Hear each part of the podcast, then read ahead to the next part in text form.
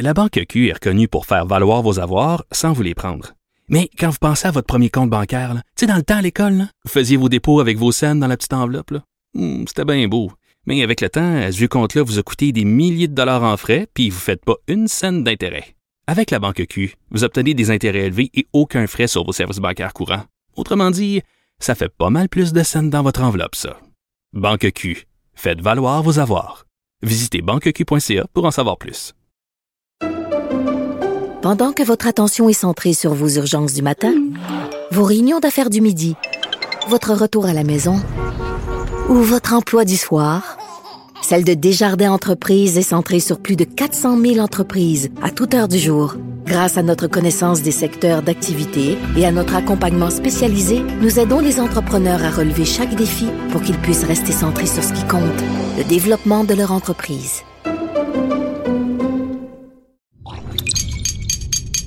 Cube Radio.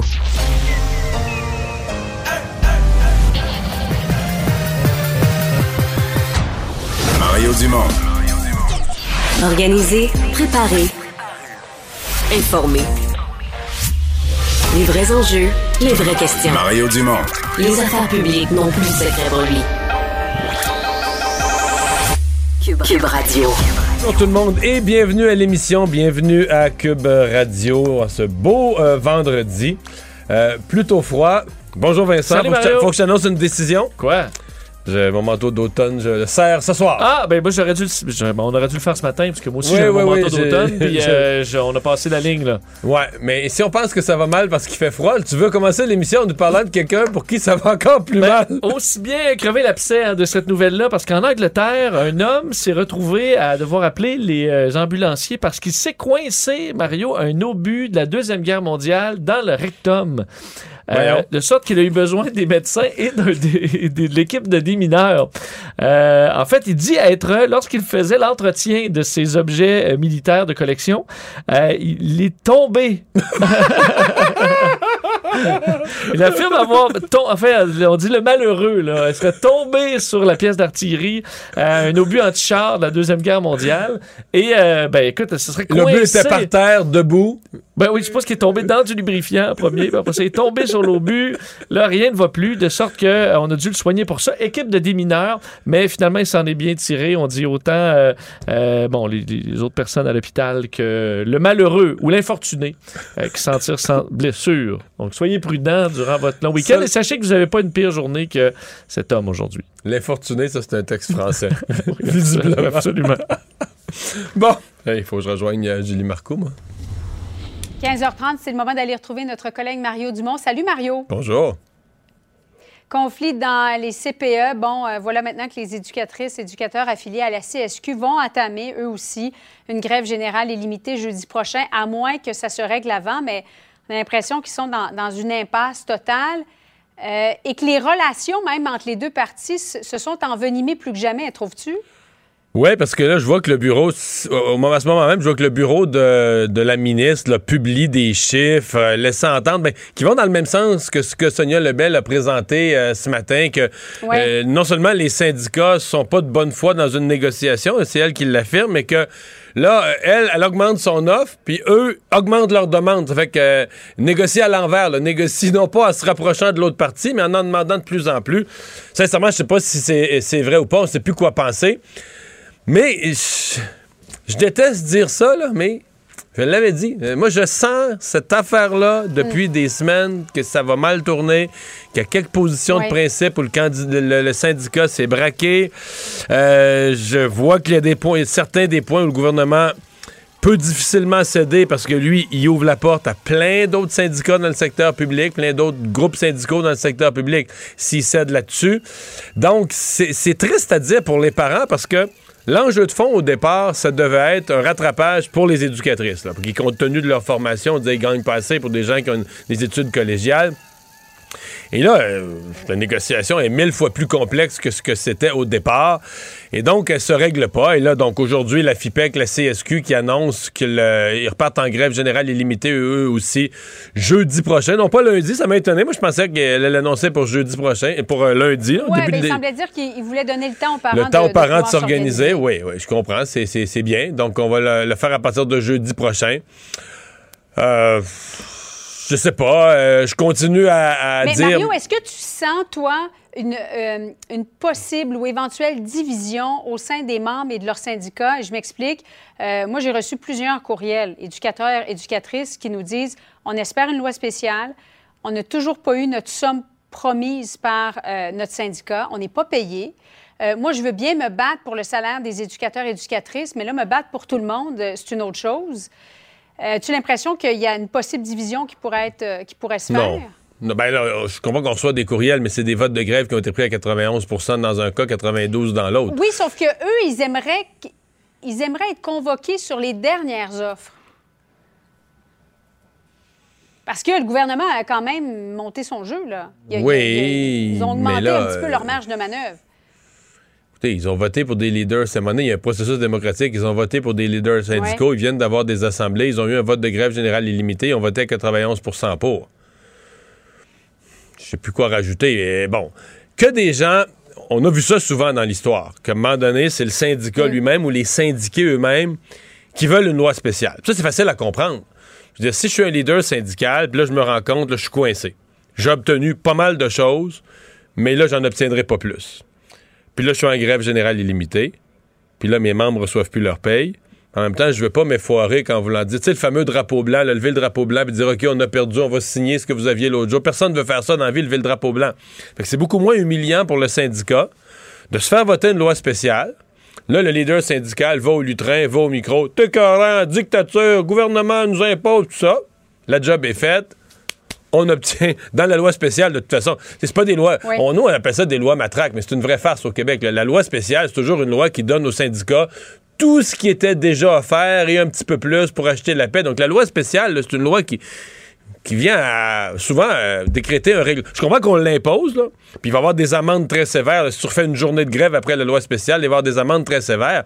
Mais la, la convention imposée par la loi spéciale, souvent des, con- des conventions, par exemple, si tu avais eu un arbitrage, là, c'est à peu près ce que l'arbitre aurait décidé. Donc, des conventions qui sont très correctes, assez avantageuses. Donc, souvent, les syndiqués ou les, leaders syndicaux finissent par souhaiter une loi spéciale pour mettre fin à la grève, recommencer à recevoir leur paye. Mais le gouvernement doit être justifié. là. Tu fais pas une loi spéciale pour dire, ah, dans le fond, c'est ça que le syndicat veut. C'est pas de même que ça marche. Là. Quand il y a des services essentiels, dans certaines circonstances, quand les dommages sont trop grands sur l'économie, mais dans le cas présent, une grève en bonne et due forme, euh, les syndicats ont le droit de grève. Euh, L'opposition, l'exemple Québec solidaire, déjà, euh, semonce François Legault. Il veut même pas, il, exige que les ministres n'utilisent même pas, ne rappellent même pas que ce pouvoir d'une loi spéciale existe. C'est ça qui est exigé du gouvernement. Alors, je sais pas pourquoi le gouvernement euh, se placerait dans la position de faire une loi spéciale, de se le faire reprocher par l'opposition. Moi, je vois pas ça du tout. Je vois- en tout cas, pas, pas dans l'immédiat, pas à court terme. Attendons de voir. Là, il y a peut-être un possible dénouement positif qui pourrait survenir au cours des prochains jours. On en rêve, Euh, hein, on l'espère. hier soir, euh, effectivement pour tout le monde. Autre meurtre qui est survenu hier soir à Montréal, 19 h, il n'était pas à 2 h du matin, dans un quartier résidentiel en Joux. Euh, un homme de 20 ans, jeune, qui a été tué, un garçon de 17 ans qui a été blessé. Il y a une annonce importante ce dimanche qui est prévue. Geneviève Guilbeault y sera, la mairesse de Montréal. Mais le SPVM continue de marteler que Montréal est une ville sécuritaire. Euh, Est-ce que c'est de plus en plus difficile d'y croire? Ben, t'sais, basé sur des statistiques, puis si tu compares avec des villes où la criminalité est épouvantable, il y a toujours moyen de faire dire une chose aux chiffres. Si tu demandes aux Montréalais moyens de ces quartiers, est-ce qu'ils se sentent moins en sécurité aujourd'hui qu'il y a cinq ans? Il me paraît que poser la question, c'est y répondre. Là. Je veux dire, nos journalistes se promènent sur les trottoirs, posent la question aux gens, puis euh, on n'entend pas souvent des gens qui disent Ah, ça n'existe pas, c'est des petits accidents. Tout le monde dit Ouais, c'est tannant. euh, Il y a une gradation là, entre ceux qui, qui sont un peu plus tough et ceux qui sont un peu plus craintifs, mais je veux dire, dans toute cette gradation, tout le monde reconnaît Ouais, il commence à avoir pas mal d'événements, c'est tannant, euh, ça fait peur jusqu'à un certain point, ça menace notre sécurité, ça arrive à toute heure. Dans une, la, la- la zone géographique, on appelle ça l'Est de Montréal, mais les secteurs chauds, c'est une zone géographique qui s'étend. hein. On voit que les secteurs chauds, c'est de plus en plus un grand secteur. Euh, Anjou, on n'avait pas vraiment eu là, d'événement du genre. C'est- juste à côté, mais oups, là, on, on, a, on grandi sur notre carte, là, on a grandi le secteur. On est rendu à Anjou. Donc, euh, oui, est-ce que est-ce que dimanche cette annonce sera bienvenue? Sûrement. Les gens veulent voir de l'action, les gens veulent voir euh, des résultats. Mais j'ai pas l'impression qu'à ce moment-ci, euh, c'est encore.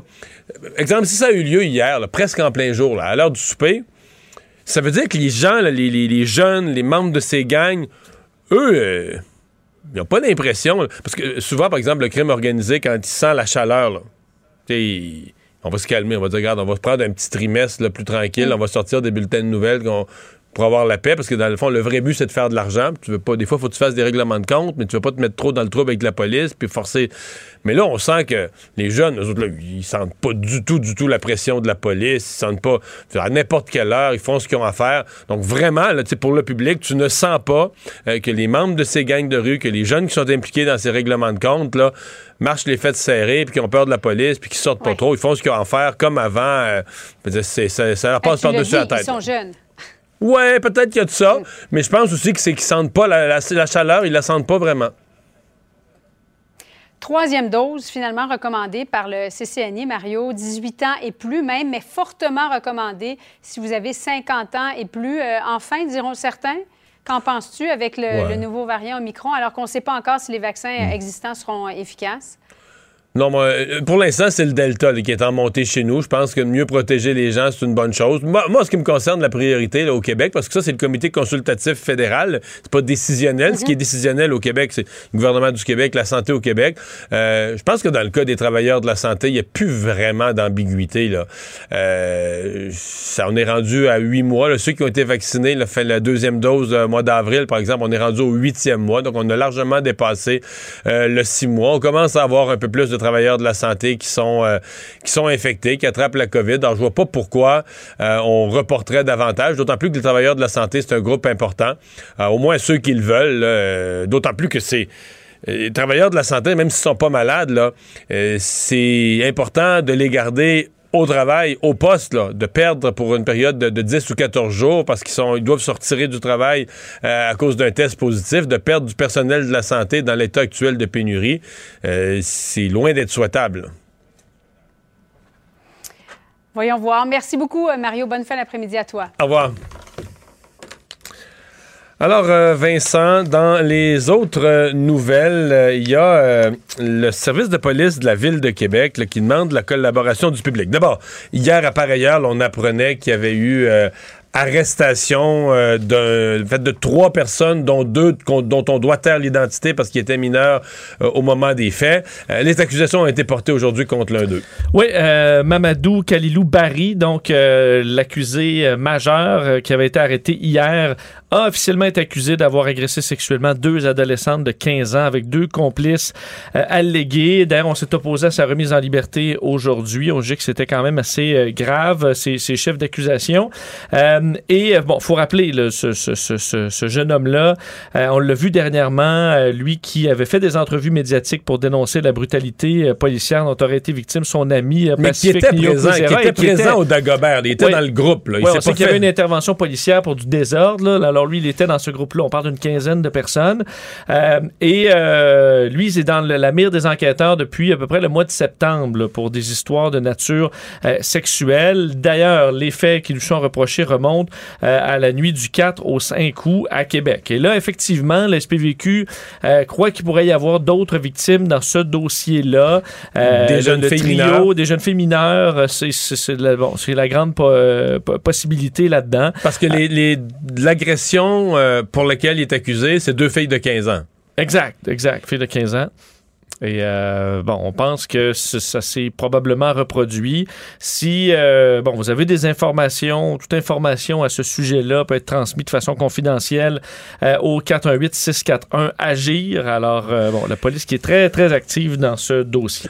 Mais bon, qu'est-ce qu'on sait? y avait, il y avait ce type-là. Lui, on a son nom parce qu'il est majeur. Deux autres personnes mineures qui ont été arrêtées aussi dans le même événement. qui peut donner à penser, puis ça circule la possibilité. On, on sait que les, viols collectifs, ça existe dans certains cas. Euh, parce que là, si t'as trois personnes accusées sur deux jeunes filles, euh, on dit qu'il pourrait y avoir d'autres victimes. Tu dis, OK, à quoi on a affaire exactement? Qu'est-ce qui se passe exactement? À quoi on a affaire exactement? Vincent, il y a un GoFundMe, là. Pour ce groupe, évidemment, pour Pacifique, là, le jeune homme qui a été molesté par les policiers, mais. Euh, le nom est en justice, entre justice pour Pacifique, là. Oui, bon. Puis là, je voyais euh, ce midi, il y a 30 000 de ramasser. Exactement. C'était l'objectif. Est-ce que les gens qui donnent. Euh, euh, est-ce qu'on sait exactement à, qui on donne? Qui va gérer ça, comment ça va être géré, à quoi ça va servir? Ah, c'est sûr qu'on voit que dans l'entourage, euh, les gens qui étaient là, euh, c'est bon. Euh, c'est plus si parfait, là. non, effectivement. Effectivement. Là, tu dis, et, on l'entend assez rapidement, les policiers doivent faire des arrestations en suivant les, règles de l'ordre ah, dans tous les cas. Ça justifie pas. Mais par contre, tu n'interviens pas dans un, mettons, des policiers dans un groupe criminalisé, violent, comme tu tu, interviens dans d'autres types, par exemple. Alors, est-ce que c'est ça là? On le sait pas, mais ça laisse quand même euh, un doute sur. Euh, ça laisse un doute. Puis là, tu dis, OK, mais les gens donnent de l'argent par dizaines de milliers de dollars, mais sais, je te mets ça au pire. Là. Mettons que c'est un groupe ou un réseau quelconque, puis que là, l'argent GoFundMe, c'est géré euh, qu'à un qu'à un. C'est pas une association sans but lucratif qui fait rapport à, un rapport certifié par un comptable qui gère ça. Est-ce que cet argent-là pourrait servir à défendre finalement un jour euh, le type en question ou d'autres amis ou un groupuscule ou un groupe plus large qu'on découvrirait? Parce que la police sans me dire euh, il pourrait y avoir d'autres victimes, etc., euh, qui, qui, fait de la, le pire du pire, du proxénétisme auprès des jeunes filles. moi, si j'avais donné au GoFundMe, mettons, de bonne foi au début, c'est sûr qu'aujourd'hui, je serais comme, euh, c'est quoi, là? Je me posais des questions. Il y a des personnalités connues qui rapidement ont mis de l'argent là-dedans. Est-ce qu'on aurait peut-être. Est-ce qu'on doit peut-être attendre euh, d'avoir toutes les informations, l'enquête. Et, tu sais, euh, ce matin, j'ai voulu. Euh, écoute, c'est quand même un, dossier qui m'interpelle, surtout depuis la série Fugueuse, que vivent ces jeunes filles-là. Peux-tu croire, Vincent? Mes recherchistes, mon équipe ont appelé là, beaucoup d'organismes qui normalement, en tout temps, défendent le proxénétisme, les jeunes, les, jeunes filles qui sont, qui sont abordées, qui sont... Personne ne veut parler de ce cas-ci? Personne? Il... alors que Québec a été ébranlé par des histoires de prostitution juvénile ben oui, absolument ben oui, Ben oui, ben oui. surtout pas que ça s'installe. Euh. Enfin, je, je, je, m'interroge. Sincèrement, là, je, m'interroge un peu sur, euh, sur tout ça.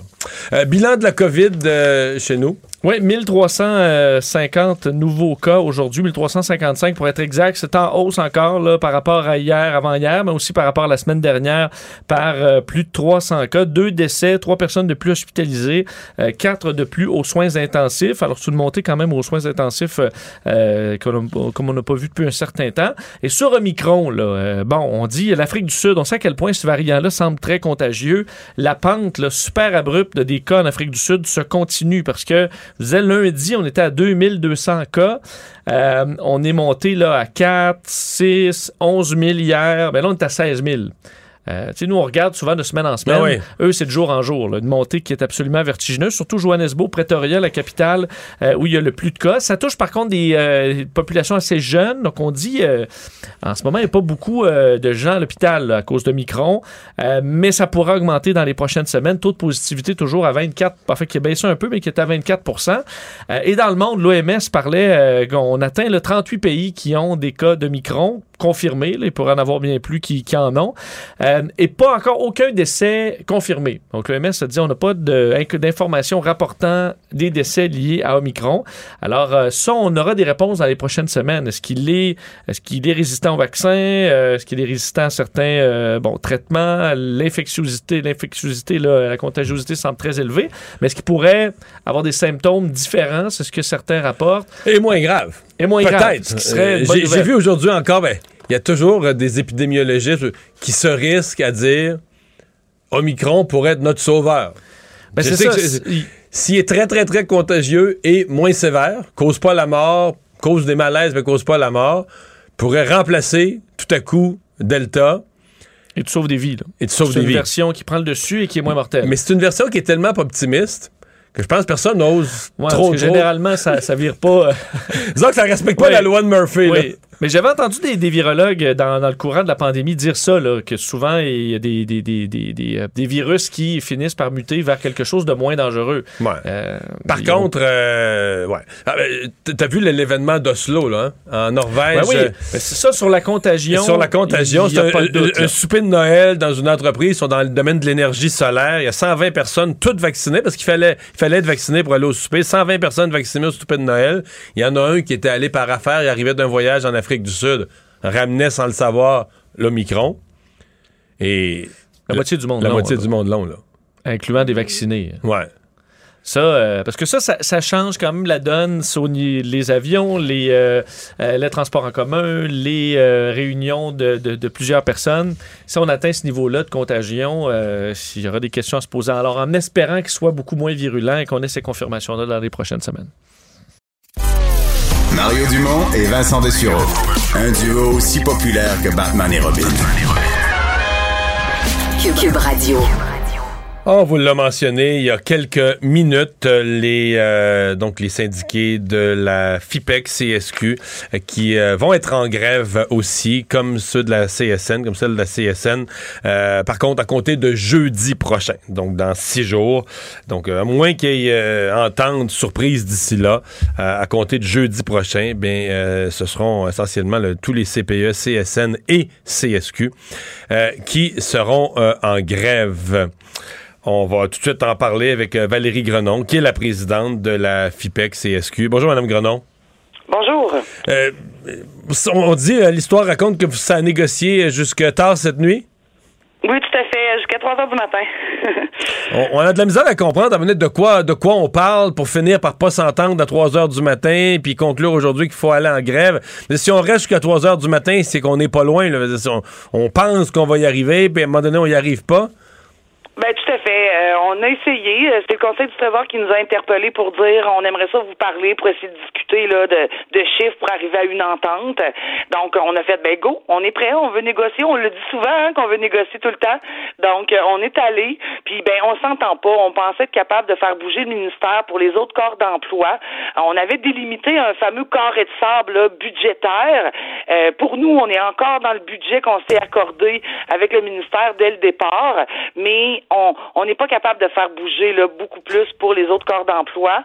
Euh, donc de là qu'on s'est dit ben on peut pas continuer là. Puis là, on avait encore des choses monétaires à régler au niveau des assurances collectives.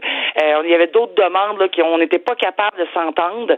Donc on s'est dit ben regarde, on, on va arrêter là parce que même si on continuerait jusqu'à à 7 heures demain matin, on va juste être plus fatigué que d'autres choses puis on sera pas capable d'avancer. Donc euh, de là que on, on a arrêté d'une part et d'autre là. On a convenu qu'on a, on n'avait plus rien à se dire hier Donc, soir. Il n'y a plus beaucoup de Et, négociations d'ici à jeudi. Là. On prend pour acquis que, à moins d'un miracle ou d'un changement majeur du côté gouvernemental, pour vous, vous êtes en grève jeudi. C'est ça la réalité. Oui, tout à fait. Ça, c'est clair qu'il faut l'avoir en tête. C'est pour ça qu'on voulait quand même le dire tout de suite. Hein. Depuis le début, j'essaie de le dire. On veut informer les parents d'avance, mais il y a aussi de donner une chance au gouvernement. Là, vous nous avez entendu hier toute la nuit. On s'est reparlé ce matin. Ben là, vous savez un peu ce qu'on a dans notre carré de sable. Ben où qu'on peut se rejoindre? Ben il nous reste des journées pour négocier, pour essayer de l'éviter cette grève-là, parce qu'on veut l'éviter depuis le début. C'est un geste quand même très important qu'on qu'on pose.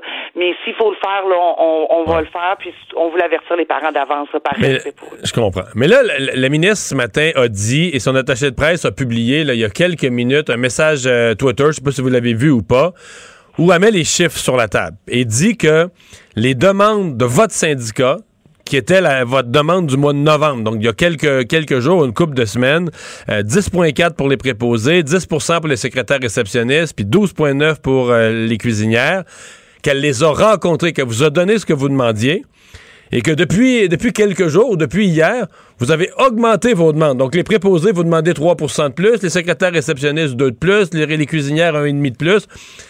Est-ce que c'est vrai? Est-ce que vous avez rehaussé les demandes que vous faisiez?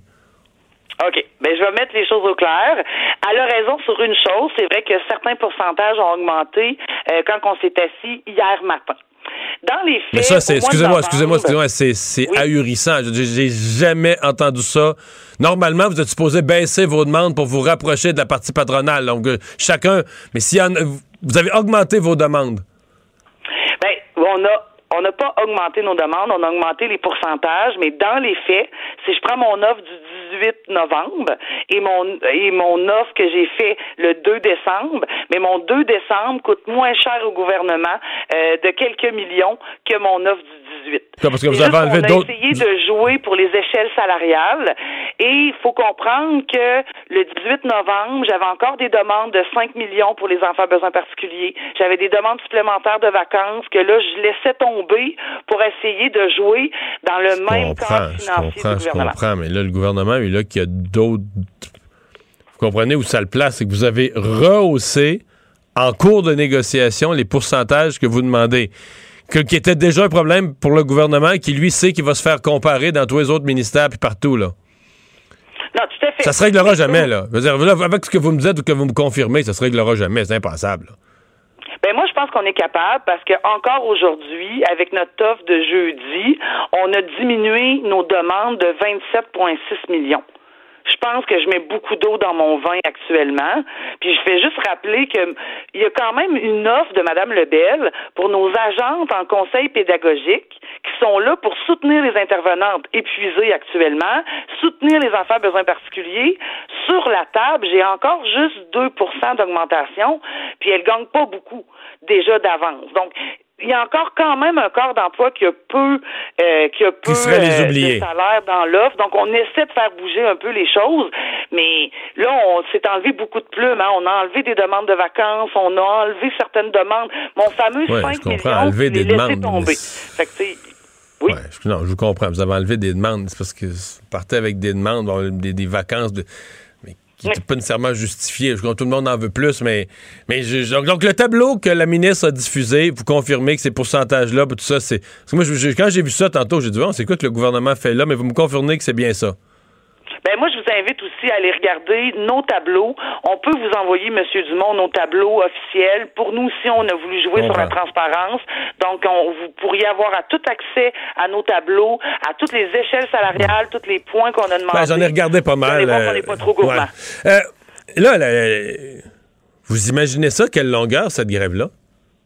Des jours, des Non. semaines, des mois? De jamais la déclencher jeudi. Sincèrement, M. Dumont, euh, ça fait plus de 18 mois qu'on est en égo. Euh, je pense qu'on est capable de trouver des solutions. L'argent est là. On se bat contre une idéologie d'un gouvernement qui ne veut pas augmenter les autres corps d'emploi.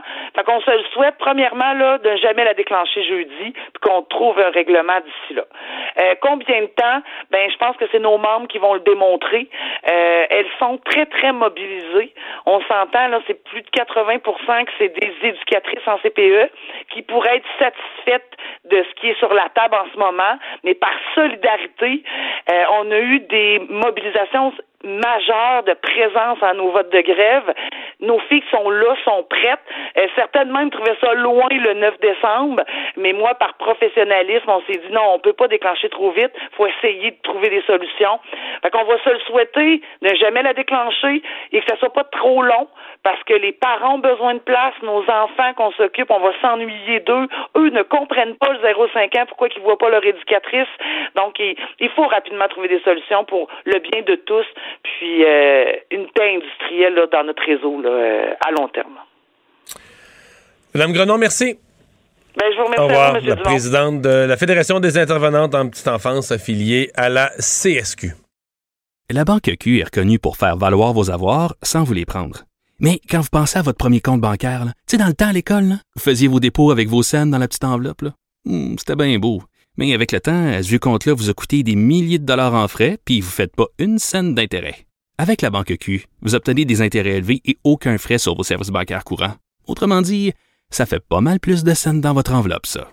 Banque Q. Faites valoir vos avoirs. Visitez banqueq.ca pour en savoir plus.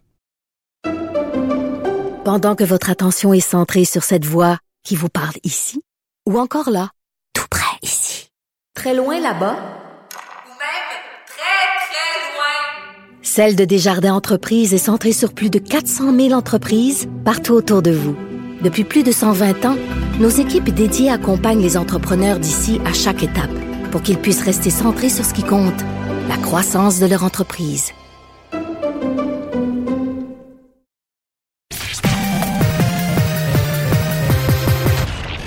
Combiner crédibilité et curiosité. Mario Dumont. Cube Radio. On est de retour. Euh, Écoutez, c'est une séquence de congrès ou conseils euh, nationaux des partis politiques. Euh, ils ont tous passé chacun leur tour dans les dernières fins de semaine. Et en fin de semaine, c'est au tour du Parti québécois d'être des membres du Parti québécois d'être réunis. En fait, ça va se passer dans la journée de samedi. Il sera question de différentes choses, notamment d'environnement. On en discute tout de suite avec le député péquiste de Jonquière, Sylvain Gaudreau. Bonjour. Oui, bonjour Mario. On va se parler d'environnement, mais d'abord, situez-nous plus généralement l'importance de l'événement. Évidemment, on est à un an des élections. Il n'y a plus beaucoup d'événements peu importants pour les partis. Là. Oui, ben c'est le premier congrès depuis la course euh, au leadership.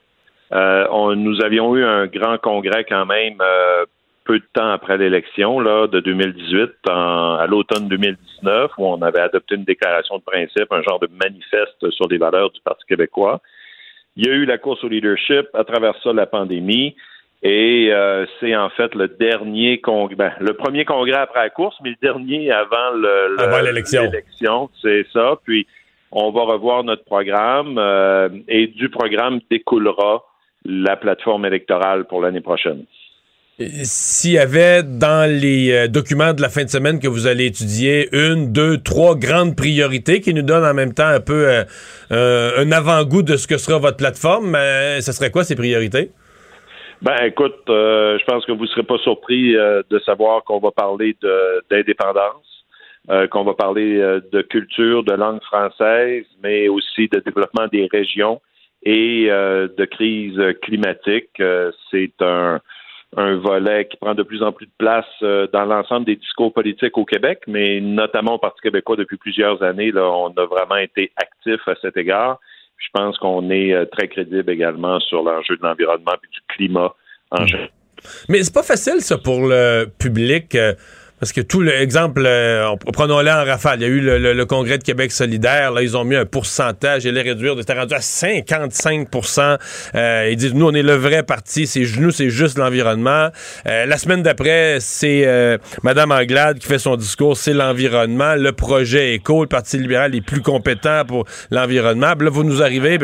Je, je, vous crois sincère et j'ai lu vos textes. Je sais que vous avez travaillé sérieusement sur cette question-là, mais le public se dit, OK, mais pourquoi un meilleur que l'autre? Tout le monde aime sa planète. Puis pourquoi il y en a un qui est meilleur que l'autre?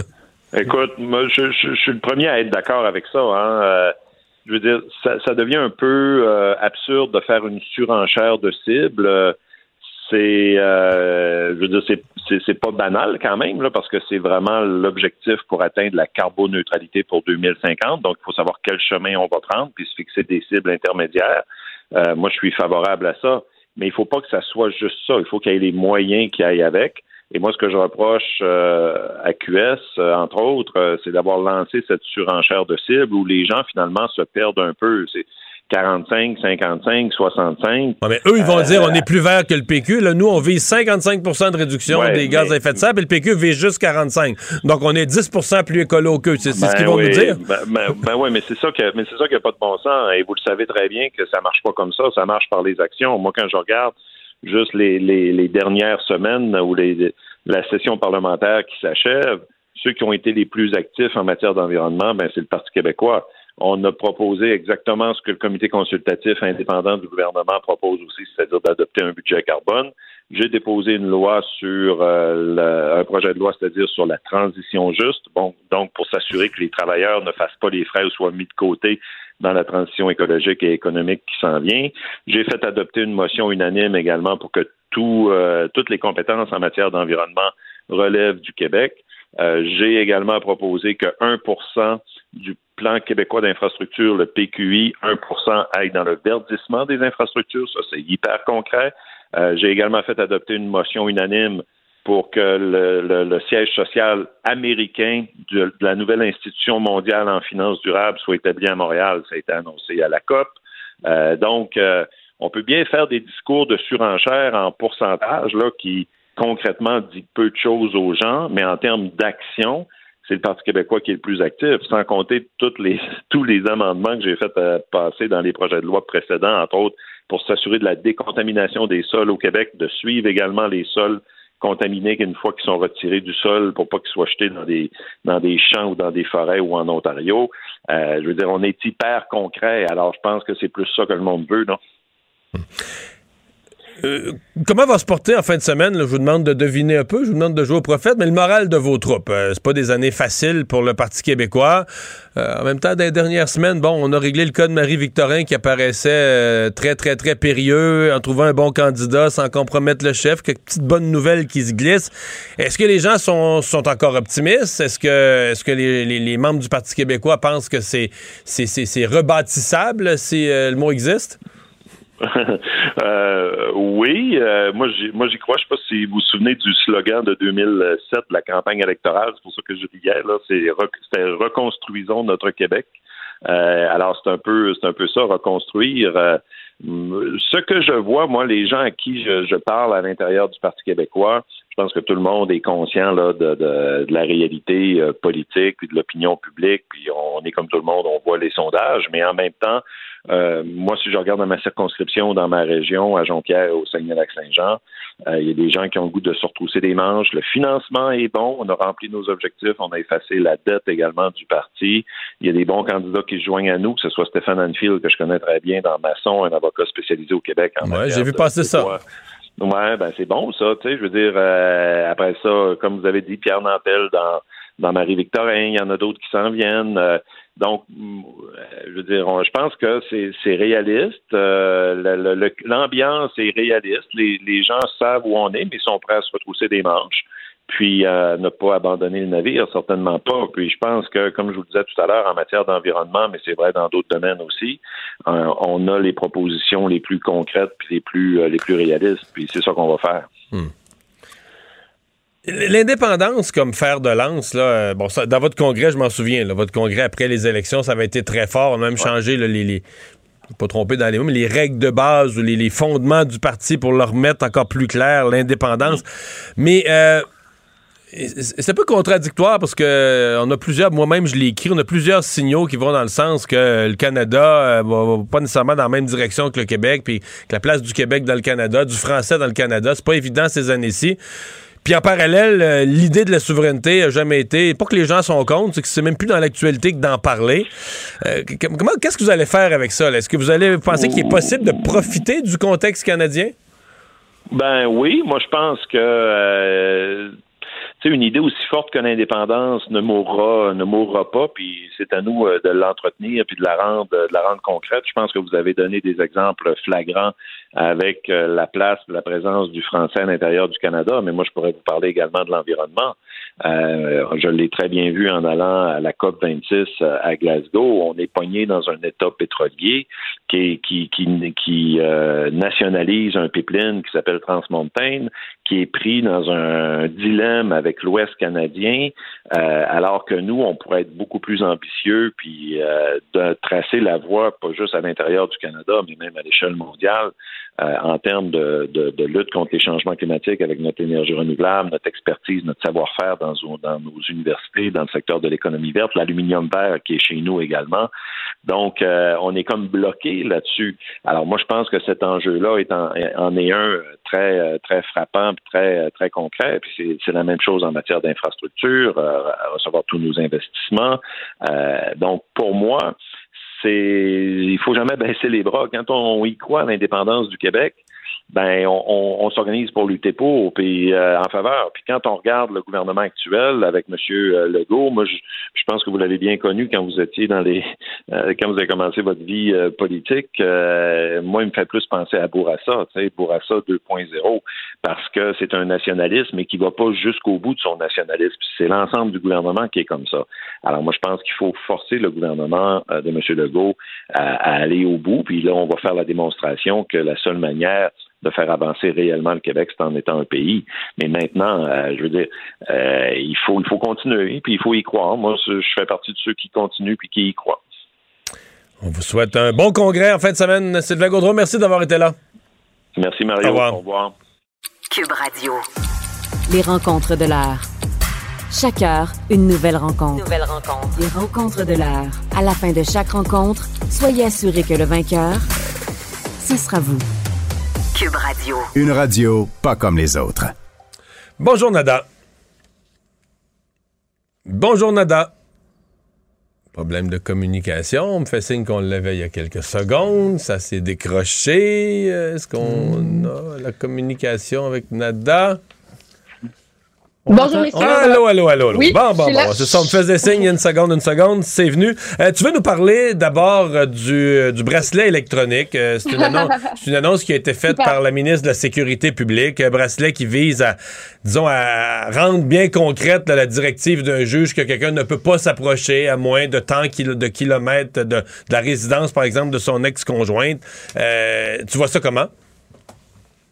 Ben, D'abord, c'est sûr que quand on voit les, et on connaît les circonstances actuelles au Québec, euh, en raison là, de l'augmentation des féminicides, du fait que la, la violence maintenant est, ma foi, euh, très élevée et que les gens qui ont déjà eu l'imposition de conditions par la Cour, que ce soit suite à une remise en liberté ou via l'imposition de ce qu'on appelle un 810, soit des conditions euh, de maintenir la paix, une bonne conduite et de maintenir, par exemple, une certaine distance avec une victime, ben, plusieurs ont quand même brisé ces conditions-là et malheureusement, euh, il y a eu des conséquences fatales à ça. Donc oui, bien accueilli, mais je voulais vous donner aujourd'hui la vision d'une avocate de la défense, Oui. puisque la Cour suprême du Canada dans l'affaire Zora, qui a été décidée en 2020, donc tout récente, qui rappelle entre autres des principes très importants lorsqu'on impose euh, des conditions et ce que le rime euh, du code criminel indique, c'est que euh, l'établissement en fait de conditions doivent être minimales, raisonnables, nécessaires et les moins sévères possibles, ainsi que suffisamment liées au risque que, que, que peut poser la personne prévenue. Et rappelons également que le principe en, en criminel, c'est d'abord la remise en liberté et après la détention. Donc, normalement, on passe devant le tribunal. C'est à un juge de trancher si les deux parties, que ce soit la défense et la couronne, ne s'entendent pas sur les conditions établies. Un juge devra trancher en voyant et en écoutant une partie de la preuve, entre autres, pour évaluer ce risque-là. Et la question donc que je me pose, c'est au niveau donc de l'atteinte aux droits et libertés, comme on le connaît, le droit à la liberté. Évidemment, des gens, en imposant ces bracelets électroniques-là à tout le monde et en le faisant de façon générale. D'autre part, et ça, je m'attends, messieurs, hein, qu'il y ait des contestations, c'est bien évident. Plusieurs avocats vont sûrement euh, contester ça devant les tribunaux. Mais d'autre part, je tiens à mentionner que lorsqu'on impose des conditions de remise en liberté, ce sont des conditions qu'on peut modifier par la suite en évaluant justement ce risque-là ou en apportant euh, certaines modifications si on a des nouvelles informations euh, sur notre client, par exemple, qui suit une thérapie ou qui est entré dans une thérapie fermée avec suivi, qui a un, un Mhm. couvre-feu, par exemple, ben, ça peut ajouter ou réduire ce risque-là. Maintenant, c'est sûr, hein, quand on se parle, on veut protéger nos victimes et je pense que c'est une priorité, mais rappelons également qu'en termes législatifs, le, ces, ces règles-là qui sont établies en ce moment, c'est euh, de matière fédérale au criminel. Maintenant, le provincial s'immisce là-dedans. Je dis pas non, c'est une bonne chose. Il faut faire bouger les choses, c'est clair, pour la sécurité du public également. Mais la question où je me dis, ça peut être une fausse bonne idée, ou à tout le moins, le gouvernement devra se pencher, à mon avis, là-dessus et a le pouvoir de légiférer également en ce sens-là. C'est la question de la tarification de ces bracelets électroniques. Je vous le dis, messieurs, pour avoir plaidé Tu veux dans dire des dossiers, pour exactement, pour l'avoir plaidé, l'avoir demandé, hein, parce que c'est quelque chose qui existe déjà en droit criminel où on impose et on demande pour permettre la remise en liberté d'un client l'imposition d'un bracelet électronique, surtout dans des circonstances comme on, peut l'évaluer et suivant la jurisprudence d'un risque euh, élevé, par exemple, euh, de, récidive et surtout quand c'est question de sécurité du public, eh ben ça coûte cher, hein? Et souvent, c'est au client de payer euh, ces frais-là. Et ça, c'est une question qui, je crois, on doit, on doit absolument se pencher, se pencher là-dessus, parce que sinon, ça va créer un système à deux vitesses qu'on connaît malheureusement déjà dans notre accès à la justice. Alors, imaginez, messieurs, quand on va se retrouver face à quelqu'un qui a beaucoup de moyens et qui va rire quand on va lui imposer cette condition-là, que ça ne lui dérange pas, qui va défrayer les coûts. Mais qu'est-ce qu'on va faire avec Non, mais il va défrayer les coûts, mais il va, avoir- il va défrayer les coûts, mais il va se promener qu'un bracelet quand même, là. Il va. Ça, je comprends, mais qu'est-ce qu'est-ce qu'on fait, Mario, avec les gens qui n'ont pas les moyens à ce moment-là? Est-ce qu'il sera détenu dans ce cas-ci? Est-ce que c'est quelqu'un pour les gens qui n'auront pas les moyens de payer ce bracelet-là? Et je vous le dis, il y en a beaucoup. Est-ce que ces gens-là vont rester détenus? Est-ce que c'est le gouvernement qui va payer pour eux? Le gouvernement a le droit toutefois de légiférer et de décider, par exemple, de tarifer ou, à tout le moins, dans les circonstances d'imposition de bracelet électronique imposées par une loi qui, qui aura passé euh, ou une façon de faire qui aura passé dans notre euh, province, ben, de mettre un plafond, par exemple, ou soumettre un peu un système comme l'assurance euh, maladie pour permettre aux gens de recouvrir une liberté tout en protégeant euh, les victimes. Alors ça à suivre. Et dernière mention sur ce sujet-là que je trouvais important de dire, c'est que tous les, les frais également qu'on va injecter là-dedans, il y a aussi toute une partie, euh, et ça, je- j'espère que ça va être fait et pris au sérieux pour aider les gens des deux côtés de la médaille, donc protéger la victime, mais également les présumés agresseurs pour ne pas qu'ils récidivent et permettre une meilleure réha- réhabilitation. Donc, s'ils ont besoin de de- d'aide au niveau de la colère, gestion de la colère ou toxicomanie, par exemple, ben, de les aider. Parce qu'on s'entend, un bracelet électronique, est-ce que vraiment ça va arrêter tout le monde? Encore une fois, c'est questionnable. Donc, euh, à suivre sur ce sujet-là. Merci beaucoup, Nada. Bonne fin de semaine. Merci beaucoup. Bon week-end. La Banque Q est reconnue pour faire valoir vos avoirs sans vous les prendre. Mais quand vous pensez à votre premier compte bancaire, tu sais, dans le temps à l'école, là, vous faisiez vos dépôts avec vos scènes dans la petite enveloppe. là. Hmm, C'était bien beau. Mais avec le temps, ce vieux compte-là vous a coûté des milliers de dollars en frais, puis vous ne faites pas une scène d'intérêt. Avec la Banque Q, vous obtenez des intérêts élevés et aucun frais sur vos services bancaires courants. Autrement dit, ça fait pas mal plus de scènes dans votre enveloppe, ça. Banque Q. Faites valoir vos avoirs. Visitez banqueq.ca pour en savoir plus. Pendant que votre attention est centrée sur cette voix qui vous parle ici, ou encore là, tout près ici, très loin là-bas, Ou même très, très loin. Celle de Desjardins Entreprises est centrée sur plus de 400 000 entreprises partout autour de vous. Depuis plus de 120 ans, nos équipes dédiées accompagnent les entrepreneurs d'ici à chaque étape pour qu'ils puissent rester centrés sur ce qui compte, la croissance de leur entreprise.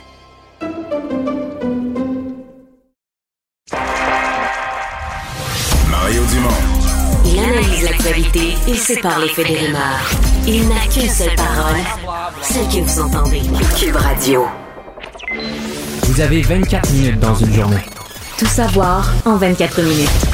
Pour s'informer et comprendre en 24 minutes, ici Mario Dumont, en compagnie de Vincent Dessureau, des studios de Cube Radio, la station d'affaires publique de Québecor. Voici Tout savoir en 24 minutes. Tout savoir en 24 minutes. C'est au tour de la CSQ euh, de se lancer en grève générale illimitée euh, et ce dès le 9 décembre. Donc, euh, jeudi prochain, il faudra que des parents additionnels au Québec se trouvent un plan B.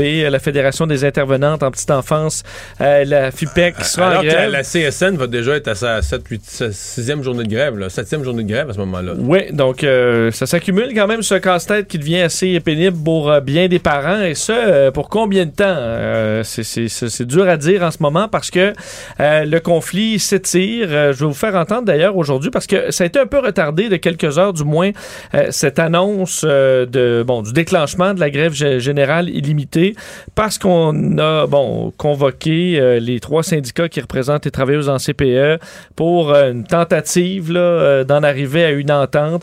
La présidente du Conseil du Trésor, Sonia Lebel, qui a affirmé avoir rejoint les objectifs, les priorités des syndicats, donc d'avoir offert 11% pour les employés de soutien dans les CPE.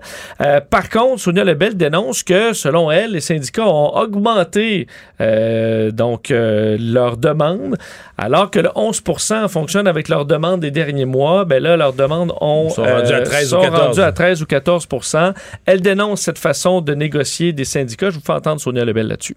J'ai jamais, jamais, jamais vu une négociation de ce genre. Les syndicats présentement négocient à l'envers. Je sais plus ce qu'ils veulent parce que si j'avais négocié comme ça, comme procureur de la couronne, là, puis que je montais ma demande de sentence à chaque fois que un avocat de la défense me- m'offrait m'offrait un plaidoyer, je veux dire, j'aurais j'aurais passé mon temps à faire des procès là. Euh, bon, au syndicat, on confirme que bel et bien ce chiffre-là, le pourcentage a augmenté, mais on affirme jouer dans la même, alors, le même carré de sable, la même braquette. qu'on a que- cédé des d'autres demandes qui représentent les mêmes millions. Man, toi et moi, en termes de stratégie syndicale, ça paraît mal quand même. dire, tu peux- T'as-tu déjà, vu- t'as-tu déjà entendu parler de ça? T'as- Tu sais, les pourcentages. Je comprends que tu as toutes les autres petites demandes à côté que tu peux laisser tomber. là. Mais tu sais, les pourcentages. Mettons, le gouvernement offre 6, puis toi, le syndicat, tu demandes 12. Bon. Tu sais, la logique populaire, c'est que tu vas te rejoindre à 9. Là. Puis là, toi, tu vas descendre de 12 à 11, puis l'autre va Si monter t'as à 10, t'as gagné. Euh, si le gouvernement a 8, il y a- bon, on gagne.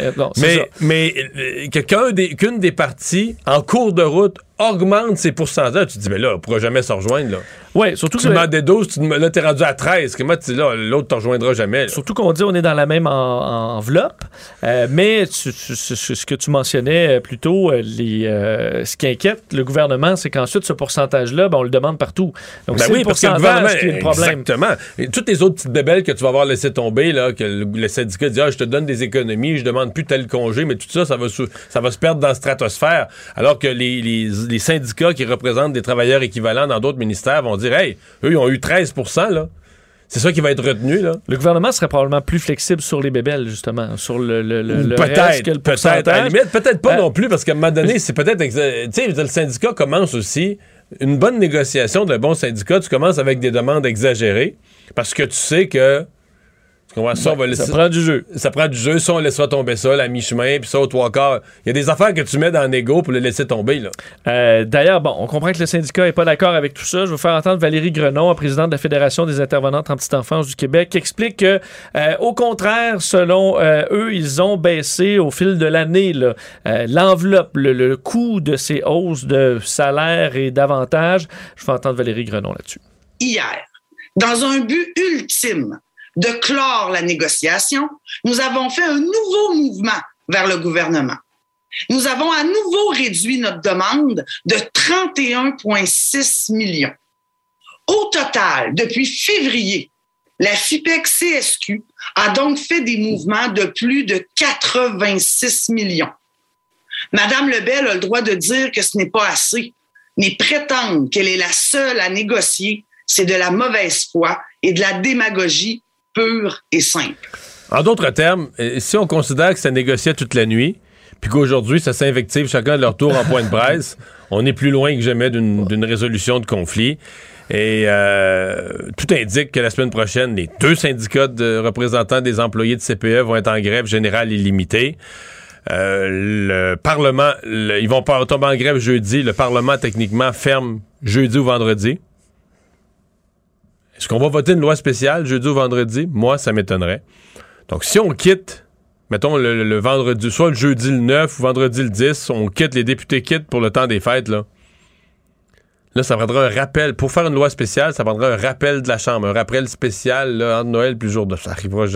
Donc, c'est pour ça que je répète, pessimiste, désolé pour les parents, que ce conflit est mal barré, qu'il est à haut risque de durer longtemps. Parce que là, si on est à 11% on devient quand même proche là, que le gouvernement cède puis ils disent bon, on va vous, don- on va vous donner Non, 13 non, puis on... Là, ils peuvent plus ils là. peuvent plus, ils peuvent plus, peuvent plus, peuvent plus. Oublie ça. C'est déjà, moi, j'en reviens pas. Ils ont déjà bougé, c'était 9 puis ils ont monté à 11, là. Oui.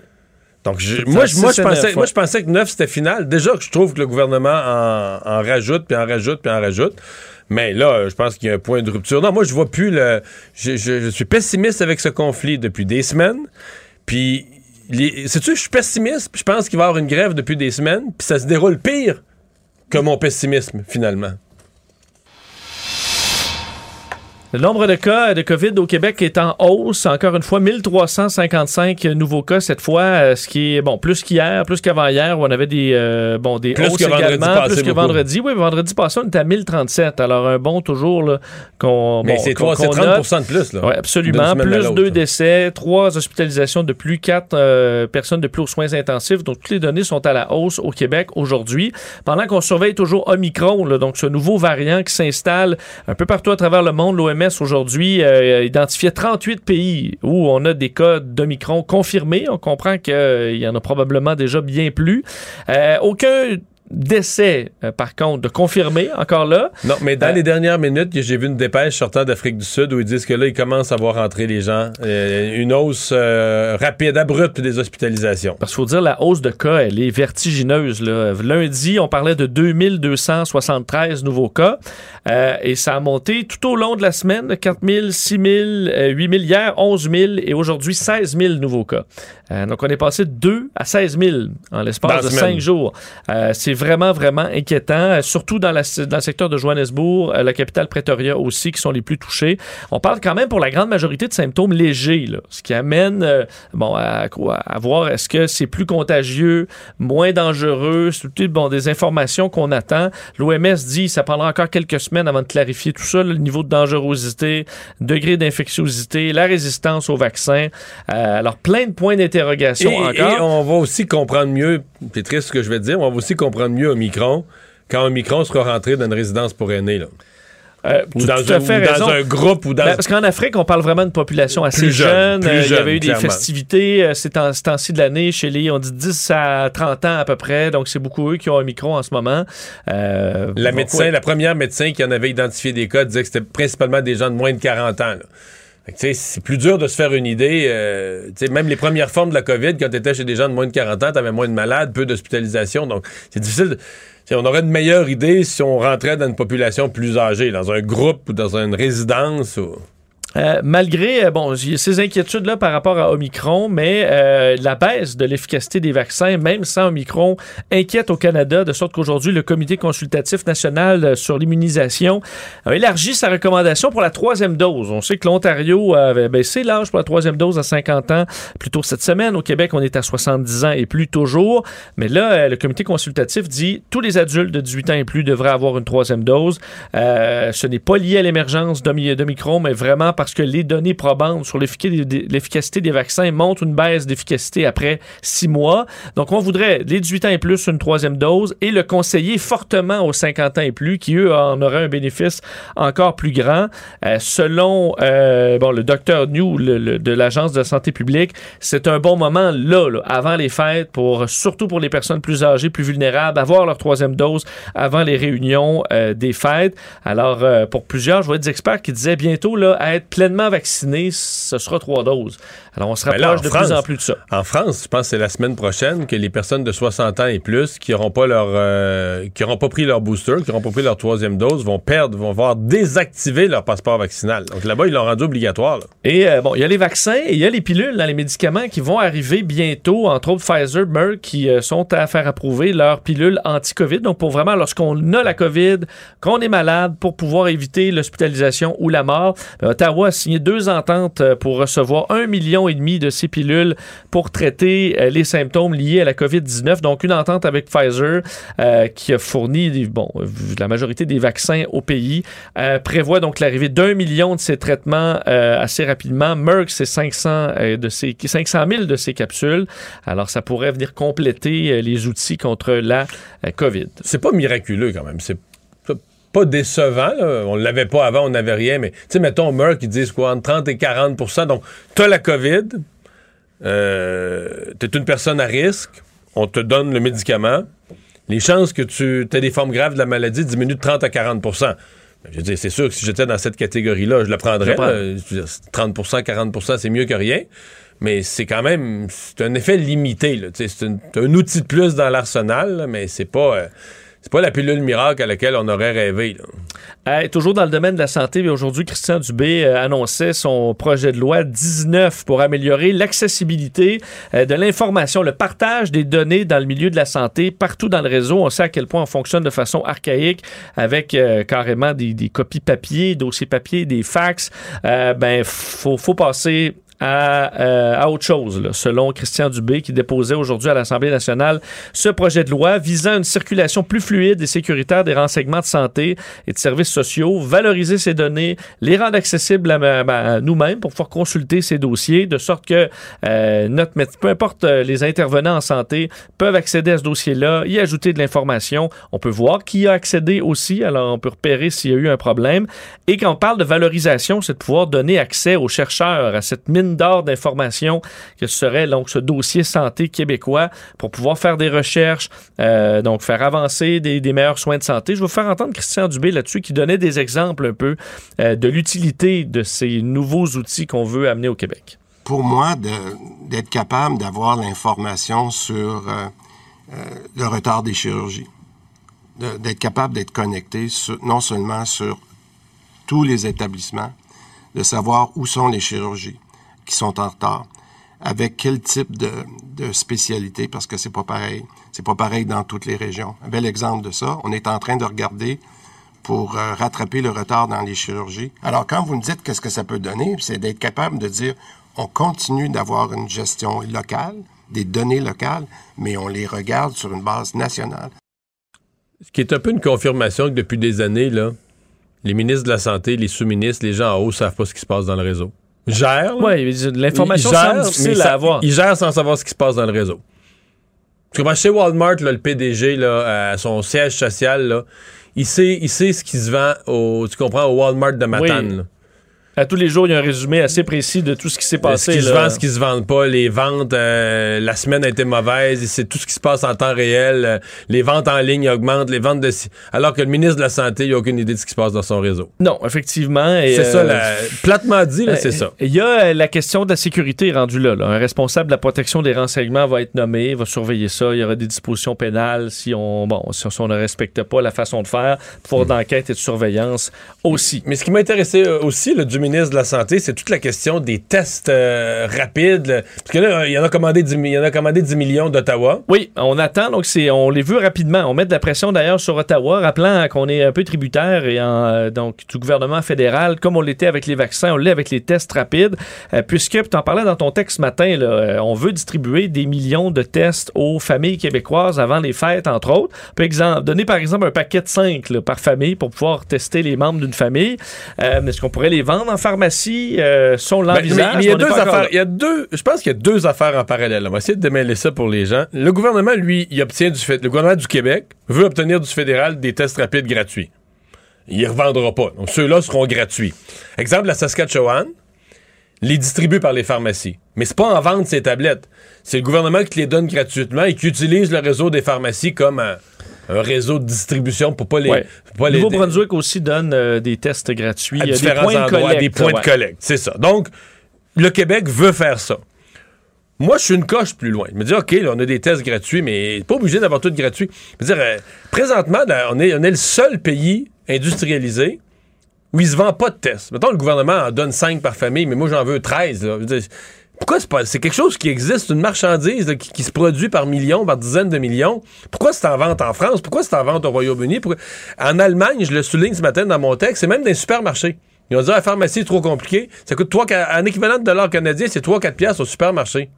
Donc, tu fais ton Avec- épicerie, tu te prends quelques tests. Puis, euh, t'as une petite vidéo, là, des vidéos sont tout partout, là, ils, ils distribuent tout partout, là-bas, le ministère, le gouvernement, YouTube, les compagnies, là, tout le monde se bat pour de- des vidéos de deux minutes qui montrent comment faire le test, à moins d'être complètement innocent, t'es capable de, de- de- de copier ce que tu vois sur YouTube, là. Oui, mais j'ai déjà, on va dire, ouais, mais les personnes euh, qui n'ont pas les moyens sont désavantagées. Je suis pas à dire qu'il en faut pas des gratuits. Mais les personnes qui n'ont pas les moyens, je veux dire, euh, à ce, compte-là, euh, qu'est-ce qu'on fait avec les personnes qui n'ont pas les moyens d'avoir des Tylenol? La pharmacie, des, des produits à... Sais, si ça valait 700 pièces, je te dirais, Vincent, c'est un problème, là. Mais à mesure où les tests sont à moins de 10 la pharmacie est pleine de produits à moins de 10 puis c'est pas drôle pour les gens qui n'ont pas les moyens, mais ils ont un budget, puis à un moment donné, ils Oui. Et les tests PCR sont gratuits encore les ici. tests là, PCR ouais. sont gratuits. On peut fournir des tests gratuits par l'école, mais je veux dire, une fin... Mettons, tu fais un brunch, là, puis là, tu dis, ben, euh, On je invite vais des personnes plus âgées. 50 puis je vais tester tout le monde. ça va rassurer tout Parce le qu'il monde. y a des personnes âgées qui vont venir, puis euh, dans le groupe, il y en a une couple qui travaille dans le public, travaille dans le commerce, un autre est allé dans un bar avant hier, il a dansé, il y en a qui sont pas sûrs, j'ai peut-être attrapé. On prend pas de risque. Mais je pense qu'il y a bien des gens qui seraient prêts à payer euh, 10$ piastres pour la paix d'esprit, là. En tout cas. je- puis je, je sais, c'est toute la philosophie au Canada, un peu dans la pandémie, que moi, ce matin, dans mon texte, je fais le parallèle avec le masque, là. Ah, si on allait porter le masque, là, on allait se contaminer, on allait se rentrer. là, notre collègue du Trisac fait déjà eu des jokes avec ça, les doigts dans le nez, les doigts dans les yeux. Finalement, le masque, Oui. elle- finalement, quand on a autorisé le masque, là, voyons, il n'y a rien arrivé de ça. là, les gens se mettent le masque. Je dis pas que tout le monde le met bien, il y en a qui met. Dans l'ensemble, là, le masque, il est très utile, là. Mais là, pourquoi le test rapide? Probablement qu'il y a des gens qui vont mal l'utiliser sur le lot ou qui regarderont pas la vidéo, mais ça, on va-tu vraiment s'empêcher, s'enlever un outil pour euh, pourcentage de, de- de- de mauvais, mauvais utilisateurs? Non, je pense on vend des thermomètres, même s'il y en a qui... Qui savent pas dans quel trou se le mettre, c'est ça? Exactement. Tout savoir en 24 minutes. Bon, dossier euh, sur la violence par arme à feu, Oui. euh, où, euh, bon, il y aura des millions euh, investis en prévention, parce qu'on a beaucoup parlé de ces événements à Montréal, euh, des euh, opérations policières. On sait que le gouvernement investit massivement dans l'opération Centaure pour aller justement frapper euh, dans ces, ces, ces ventes d'armes à feu, les gangs de rue. Mais à chaque fois, on rappelle, ouais, mais il faut des, il faut, il faut, euh, des, des, des moyens aussi en prévention pour éviter que des jeunes euh, prennent de mauvais chemins. C'est ce à quoi veut s'attaquer la ministre de la Sécurité publique, Geneviève Guilbeault, avec un, un investissement qui sera annoncé, on dit dimanche, là, pour euh, des millions, 50 millions de dollars en prévention. On avait déjà, euh, bon, je parlais de 100 millions pour l'opération Centaure, un montant de 46 millions été identifié dans le mini-budget pour augmenter les efforts en prévention de la criminalité. Ça devrait être donc un peu plus de ça. Euh, Geneviève Guilbeault disait aujourd'hui, la prévention, ce n'est pas demain matin, c'est sur le moyen long Ouais. terme. Euh, mais c'est un travail donc qui devra être fait. C'est important de lutter aussi contre les fléaux qui sont à l'origine du problème, c'est-à-dire les inégalités sociales, la nécessité d'aider nos jeunes en amont. Euh, alors on est en attente d'ailleurs avec une d'une rencontre avec euh, son bon, l'homologue fédéral pour pouvoir discuter de ce qu'il y a à faire en prévention.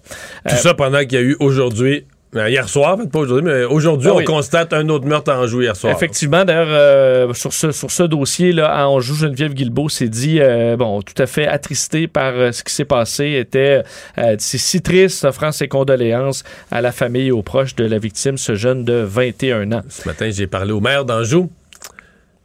Je vais, je vais être poli. Je veux dire qu'il n'est pas impressionné par euh, la façon dont Valérie Plante, la mairesse de Montréal, lutte pour, Non. contre la criminalité et pour la sécurité dans les rues. Bon. Il est sceptique. Sceptique. Mettons, pour rester euh, poli. Euh, toujours dans le milieu euh, criminel, euh, revenir sur Mamadou Kalilou Barry, là, ce jeune qui a été arrêté hier par les enquêteurs du service de police de la ville de Québec, euh, qui a été officiellement accusé d'avoir agressé sexuellement deux adolescentes de 15 ans avec deux complices allégués. Euh, on s'est opposé euh, chez le poursuivant à sa remise en liberté.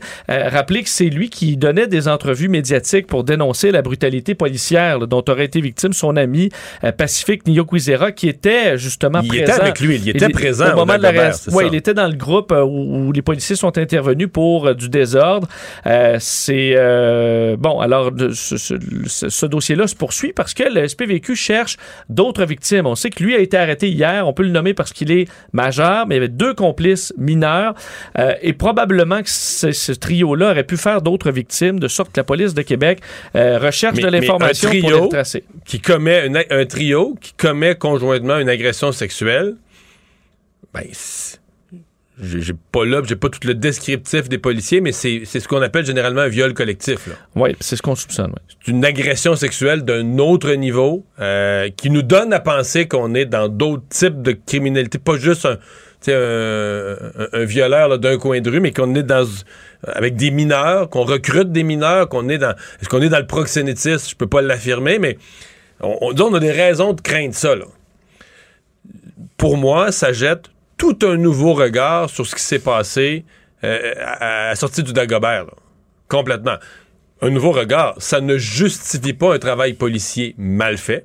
L'enquête doit se continuer pour s'il y a eu du travail policier mal fait, des méthodes policières euh, non avenues. Mais si les policiers savent intervenir auprès d'un groupe de jeunes, parmi lesquels il y en a qui sont dans des activités de cette gravité-là, qui font des victimes aussi graves que des jeunes filles, euh, là, oups, tu dis, OK, ça- les policiers doivent être restés professionnels, mais tu comprends le ton ou tu comprends Ouais. la Si tu interviens avec un groupe criminalisé, c'est peut-être différent aussi d'un d'un groupe d'étudiants. Là, Ouais, exact. Bon, l'autre affaire, c'est que euh, moi, j'ai j'ai revu aujourd'hui, quelqu'un m'a parlé de ça. Il y a un GoFundMe. Bon, le GoFundMe, il est pour Pacifique, qui, aurait- qui serait victime de brutalité policière. Mais là, attends un peu, là. Qui gère le GoFundMe exactement? Euh, il- si euh, y a autour de cette histoire-là, en tout cas en marge de cette histoire- de cette histoire-là, un groupe dont certaines activités sont parmi les. ben, certainement parmi les, les- les plus euh, détestables de la société. là. recruter des jeunes filles, euh, les agresser sexuellement, des viols collectifs. Puis des spécialistes de ça disent ben, les viols collectifs, ça, c'est la façon de casser les filles, là, Mhm. de leur enlever leur dignité, puis tout ça. Euh, prudence, ben je sais pas, moi, il me semble Est-ce qu'on peut attendre peut-être Prudence un peu, au GoFundMe, là? Prudence, grande prudence? Encore là, les policiers doivent toujours euh, arrêter de faire. Mais il y a quand même. euh, on pourrait avoir tout le contexte. euh. Ouais, là, les policiers nous donnent des informations parcellaires, d'autant plus qu'on a deux personnes qui étaient mineures au moment des agressions, donc dont on on doit pas dire les noms. Euh, on peut pas connaître les noms. Le public, euh, ce qu'on. Parce que demain, il y a une marche là, dans la ville de Québec, entre autres. là. Euh, alors, euh, on verra si, si ces éléments-là amènent euh, changement de ton. On verra. On attendra les, les détails. Les enquêtes et sont en cours. Euh, toute une histoire, euh, Mario, aux États-Unis. On a parlé de cette, euh, fusillade. là. Ethan Crumbley, un jeune de 15 ans qui est entré dans son école et, bon, tiré sur des jeunes, faisant plusieurs victimes. Mais là, c'est de ses parents qu'on parle aujourd'hui, puisque ses parents ont été accusés d'homicide involontaire. Je t'avoue que j'ai reçu l'alerte sur mon cellulaire, là, disant, ben, je me suis demandé, mais les parents. À première vue, on se dit, ben, les parents, c'est pas de leur faute. Comment tu les accuses d'hom- d'homicide involontaire? Et on comprend en découvrant les détails. Oui, parce que là, on est vraiment à un niveau que j'avais jamais vu. Là. James Crumbley, le père, qui avait acheté le vendredi précédent la fusillade, le jour des, euh, du Black Friday, là, des promotions du Black Friday, un pistolet semi-automatique euh, à son fils, qui l'a utilisé parce qu'il avait De pas 15 ans. Oui, à son fils de 15 ans, qui avait pas le droit d'avoir euh, de, de s'acheter une arme. Alors son père lui a acheté en cadeau au Black Friday une arme à feu. On le voit d'ailleurs sur euh, les, les réseaux sociaux, là, euh, bon, tirer, euh, publie des images, euh, appelle ça son, mon- son, son espèce de nouveau précieux, là, cette arme-là. Euh, et un peu avant la fusillade, des professeurs l'ont vu en train de magasiner des munitions sur son téléphone, le jeune. Euh, À l'école. À l'école. Et semble que sa mère lui ait texté LOL, je suis pas fâché, apprends juste à pas te faire prendre. Donc, sur le fait qu'il Parce que l'école des- avait averti les parents, Ouais. ça n'a pas d'allure. Ouais. Ils magasinent des munitions. Des munitions en classe. Et le jour de la fusillade, Ethan euh, est convoqué avec ses parents par la direction de l'école secondaire, euh, donc au Michigan, où c'est arrivé, parce qu'il écrivait là, euh, sur un, bon, une feuille avec des dessins, euh, des, euh, bon, aidez-moi, ma vie est inutile, le monde est mort, du sang partout. Alors, des, euh, écoute, une, œuvre très, très violente, suicidaire, même carrément, là, un appel à l'aide. Alors, ils ont rencontré les parents avec le jeune en disant, là, vous devez envoyer votre jeune voir un spécialiste. Ça va pas du tout. À ce moment-là, son arme. L'arme que son père lui a achetée est dans son Sac sac, à dos. Les parents vont refuser euh, de l'envoyer chercher de l'aide et plus tard dans la journée, il va sortir son arme et ouvrir le feu sur ses camarades de classe. Donc les parents sont accusés parce qu'ils sont pas intervenus malgré tous les drapeaux rouges de l'école, n'ont pas vérifié qu'il était en possession d'une arme parce qu'ils savaient qu'il lui avait donné une arme qui était visiblement suicidaire et dangereux. Euh, ont pas vérifié est-ce, est-ce que tu l'as ton arme, il est où ton arme, est-ce qu'il est dans ton sac ton arme? Euh, donc euh, ça amène à cette, cette mise en accusation-là et les parents sont en fuite. Maintenant, alors, chasse à l'homme aux États-Unis pour retrouver euh, ce, ce père et cette mère qui sont accusés après la fusillade de leur fils. Donc, vraiment, là, écoute, euh, C'est histoire assez pathétique. étourdissant. Résumer l'actualité en 24 minutes, c'est mission accomplie. La Banque Q est reconnue pour faire valoir vos avoirs sans vous les prendre. Mais quand vous pensez à votre premier compte bancaire, tu sais, dans le temps à l'école, vous faisiez vos dépôts avec vos scènes dans la petite enveloppe. Hmm, C'était bien beau. Mais avec le temps, à ce vieux compte-là vous a coûté des milliers de dollars en frais, puis vous ne faites pas une scène d'intérêt. Avec la Banque Q, vous obtenez des intérêts élevés et aucun frais sur vos services bancaires courants. Autrement dit, ça fait pas mal plus de scènes dans votre enveloppe, ça. Banque Q. Faites valoir vos avoirs. Visitez banqueq.ca pour en savoir plus. Pendant que votre attention est centrée sur vos urgences du matin, vos réunions d'affaires du midi, votre retour à la maison ou votre emploi du soir, celle de Desjardins Entreprises est centrée sur plus de 400 000 entreprises à toute heure du jour. Grâce à notre connaissance des secteurs d'activité et à notre accompagnement spécialisé, nous aidons les entrepreneurs à relever chaque défi pour qu'ils puissent rester centrés sur ce qui compte, le développement de leur entreprise.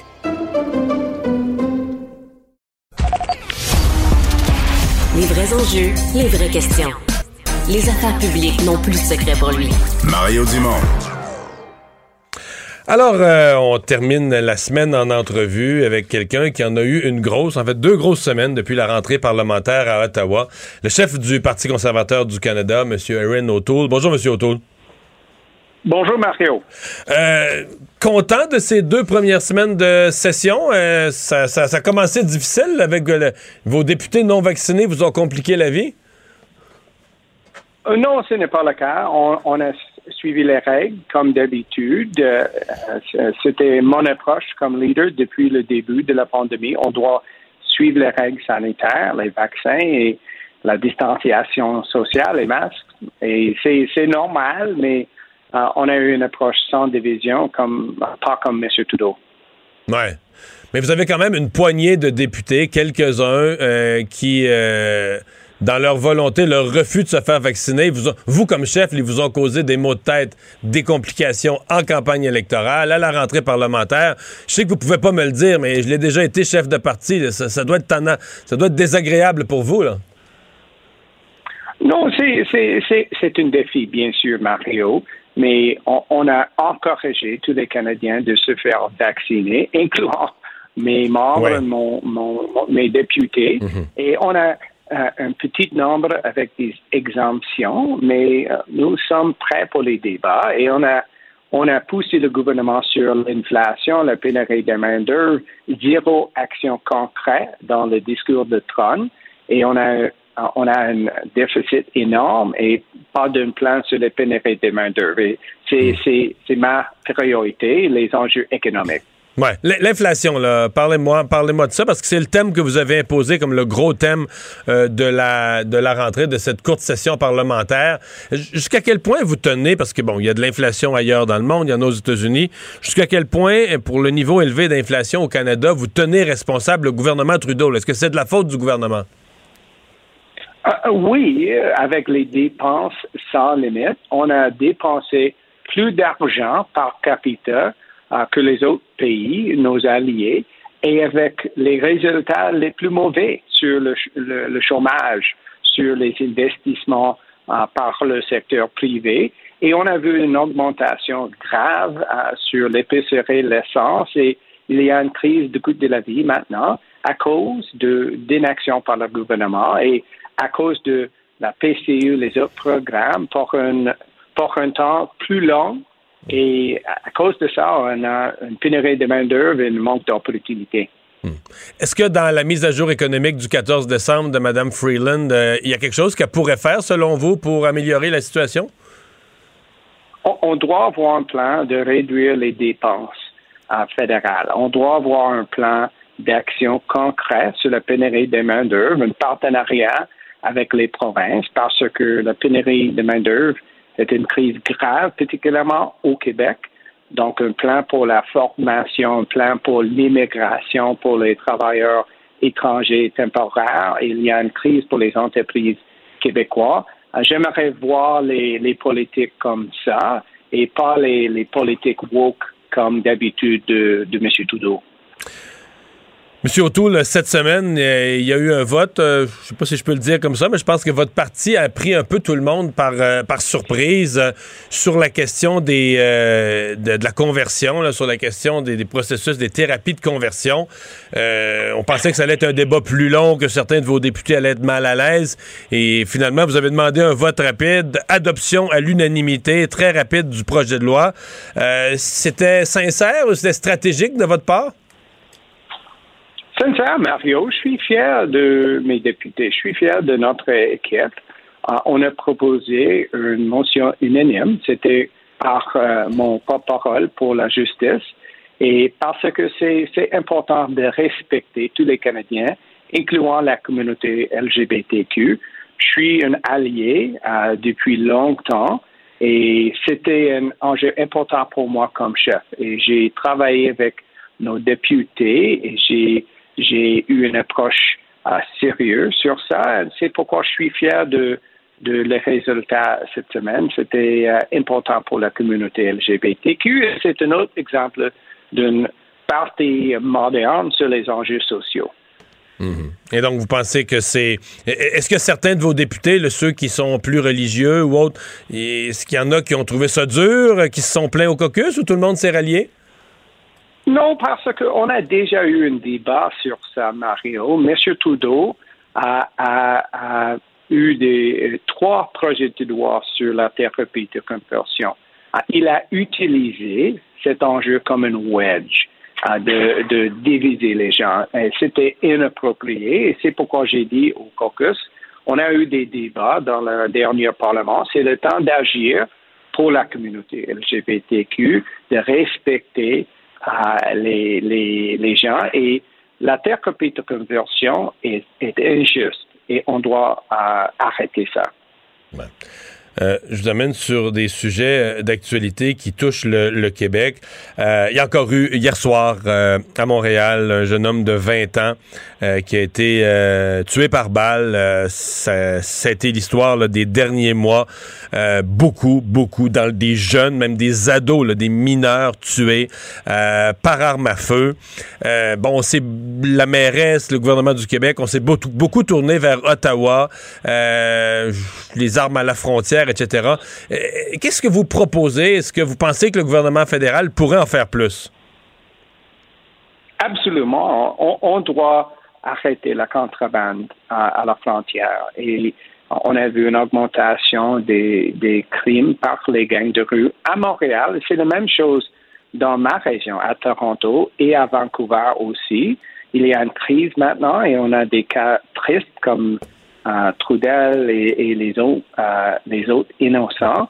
Et on doit agir en partenariat avec les, policiers et particulièrement avec, euh, avec les municipalités. Je suis ouvert de, travailler avec tous les paliers du gouvernement. Qu'est-ce que M. Trudeau fait pas, selon vous, ou fait mal?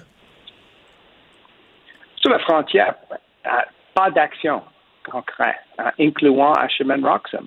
on a vu une, une restauration des traverseurs euh, illégaux là-bas. Et on a vu une augmentation de contrebande pendant la pandémie à, travers la frontière, incluant avec les armes à feu illégaux. Mais, mais, mais là-dessus, monsieur, ouais, monsieur Trudeau dit qu'il a mis des budgets, qu'il a fait des efforts pour euh, saisir des armes à la frontière. Vous n'êtes pas satisfait des efforts? Non, non, absolument non, parce que on a vu une augmentation des, des, des, des, actes violents dans nos grandes villes. Euh, Monsieur Trudeau, il préfère des, des, des, euh, des actes de, mélanger les gens, comme l'action sur contre les chasseurs, les gens comme ça. Mais on doit arrêter les armes à feu illégaux. Il y a un problème avec ça et c'est le temps d'agir avec les policiers aussi. M. O'Toole, un autre sujet, je sais, qui vous intéresse. Ce soir, euh, sur les ondes de, TVA, euh, l'émission JE, l'émission d'enquête, euh, va se pencher sur Huawei le géant chinois des télécommunications Huawei, sur toute la question est-ce que le Canada doit ou ne doit pas faire affaire avec Huawei pour l'implantation des réseaux cellulaires 5G. qu'est-ce que d'abord c'est une décision qu'on attend depuis longtemps. Qu'est-ce que qu'est-ce que vous en pensez à ce point-ci? C'est un autre exemple d'un gouvernement lent et, déconnecté par les réalités avec la Chine. Il y a quatre ans, Mario, j'ai proposé une interdiction pour, pour Huawei dans notre système 5G. Euh, c'était inapproprié d'avoir une entreprise d'État chinois dans notre système de, réseau euh, innovant. Nous sommes le seul pays dans le 5 Saint-Dieu, nos, alliés proches, qui sont en train de considérer Huawei pour notre système. Les États-Unis, le, la Royaume-Uni, tous les autres pays ont déjà euh, euh, utilisé une, une, introduction pour Huawei. On doit avoir la même approche. Vous l'avez dit il y a quatre ans, mais vous le pensez encore aujourd'hui? Ah, absolument. Et on a, beau, on a beaucoup de questions sur le laboratoire de Winnipeg, les scientifiques chinois. Le gouvernement de M. Trudeau euh, était vraiment euh, proche avec euh, le Parti communiste à, à, Beijing, totalement naïf, ainsi que concernant la Chine, avec Huawei, avec la situation à Hong Kong, les droits humains avec les Uyghurs et c'est pourquoi c'est un enjeu important pour notre parti d'être une voix pour notre sécurité publique et pour nos valeurs. Est-ce que vous pensez qu'à ce point-ci, c'est quelque chose que M. Trudeau, de, parce que euh, je relisais que la décision avait été annoncée au plus tard, euh, avant l'élection de 2019. M. Trudeau avait dit, son ministre euh, Goodale avait dit à l'époque, il faut que la décision soit prise avant l'élection de 2019. On va être bientôt en 2022. Dans quel délai vous attendez cette décision-là euh, de M. Trudeau? C'est un autre exemple d'un euh, gouvernement avec des, promesses, des belles paroles et, zéro action. Euh, deux élections euh, entre la, promesse par M. Goodale sur Huawei. Je pense que le gouvernement va euh, avoir une, une interdiction, mais on doit euh, faire une décision très vite parce qu'on doit améliorer nos relations avec les États-Unis.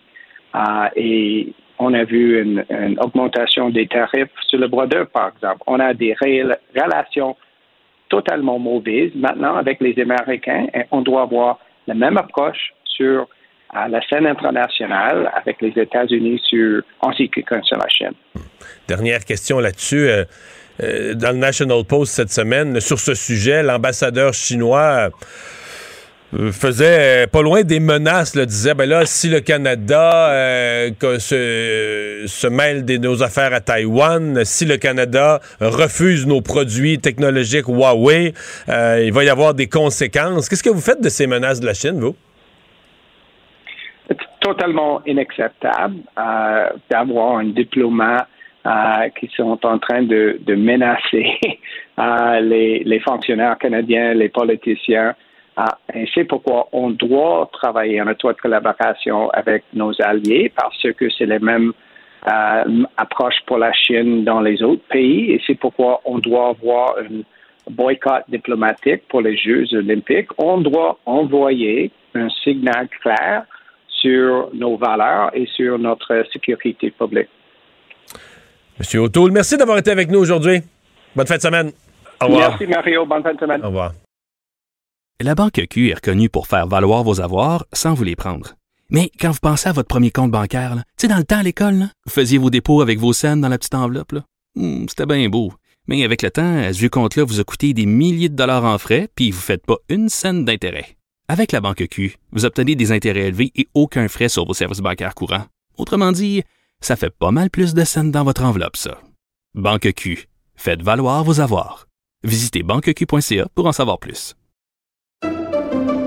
Pendant que votre attention est centrée sur vos urgences du matin, vos réunions d'affaires du midi, votre retour à la maison ou votre emploi du soir, celle de Desjardins Entreprises est centrée sur plus de 400 000 entreprises à toute heure du jour. Grâce à notre connaissance des secteurs d'activité et à notre accompagnement spécialisé, nous aidons les entrepreneurs à relever chaque défi pour qu'ils puissent rester centrés sur ce qui compte, le développement de leur entreprise. Le remède à la désinformation. Mario Dumont et Vincent Dessureau. Cube Radio.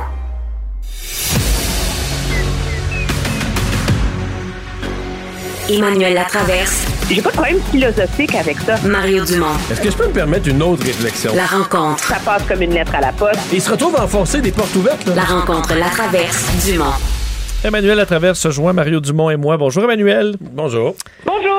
Alors là, entre le gouvernement du Québec et euh, bon CSN, CSQ dans le dossier des CPE, euh, on s'est fait une petite réunion, peut-être de la dernière chance, euh, et visiblement on est sorti de là plus choqué qu'autre chose des deux côtés. On entendait Madame Lebel, Sonia Lebel, qui disait ben les syndicats négocient à l'envers, faisait des des références à son bon son passé dans le monde judiciaire, si je négociais de cette façon-là, ça marcherait jamais, on irait toujours à procès.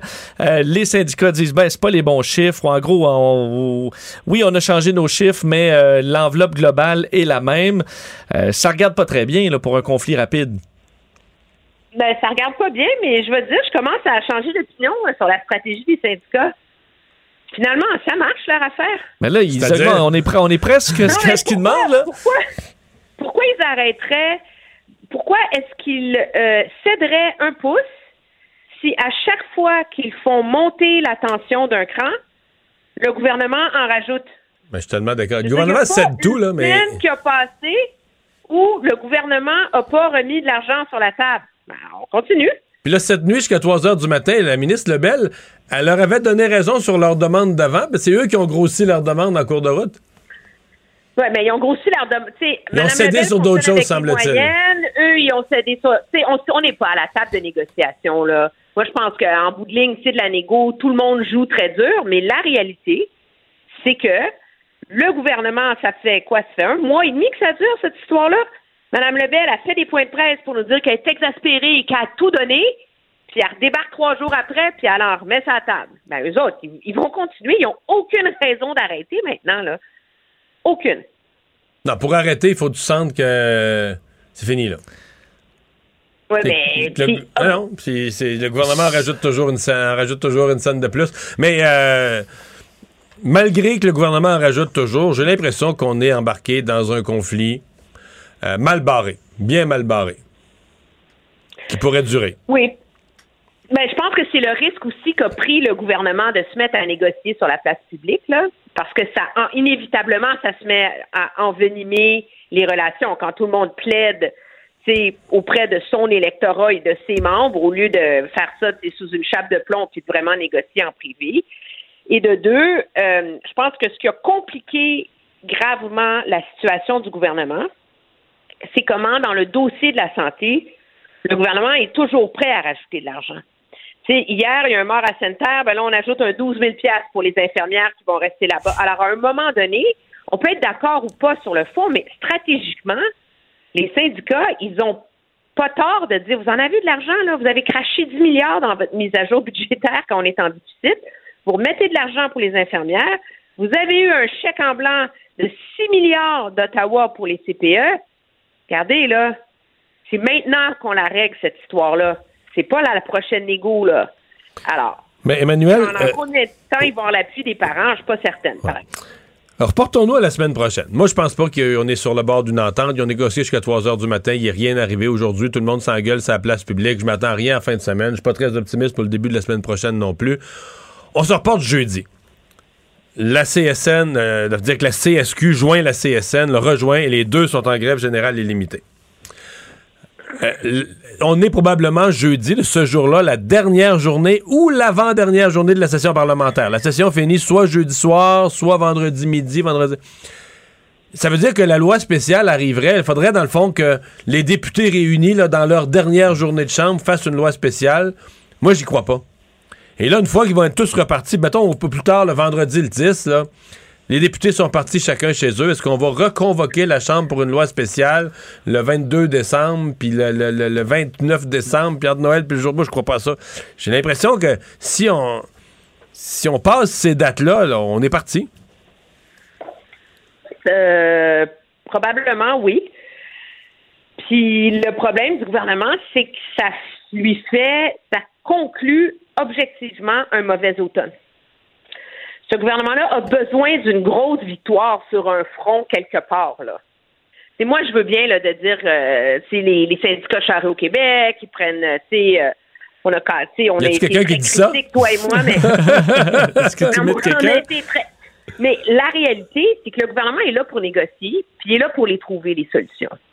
Puis là, on se retrouve à une semaine de la fin de la session parlementaire où des victoires sur le front des relations de travail dans les, les, les missions cruciales de l'État sont pas réglées. Le diable est aux vaches avec les infirmières, le diable est aux vaches avec les garderies. Puis là, on a un projet de loi mammouth euh, que personne comprend, mais qui semble-t-il va permettre qu'il y ait des données qui se parlent quelque part au gouvernement pour qu'on rentre au 21e siècle. Mais même à ça, on verra pas les résultats et l'efficacité de ça dans le réseau de la santé avant quelques années. Euh, il est où, là, le gros succès, là? Tu sais, qu'est-ce qui a super bien été pour le gouvernement cet automne, là? Non, non, c'est pas. Mais un automne de négociation, donc c'est pas l'idéal pour le gouvernement non plus. Mais dans le cas des garderies, est-ce que tu peux devenir le gouvernement dont la réputation est euh, le gouvernement qui, qui donne tout, là? Qui cède tout le temps, qui plie, euh, tu cries bouh, il a peur et il signe le chèque. Je- si, si c'est ta réputation comme gouvernement, t'es fait à l'os, t'es cuit, t'es plus capable de gouverner. Ben, c'est déjà la réputation qui sont faits dans le réseau de la santé. Ouais, ouais. Ils ont annoncé à la vaccination obligatoire. Ils ont assoupli les conditions pour les primes des infirmières. Puis comme ça marche pas, ils viennent en remettre un 12 000 de plus pour les régions et,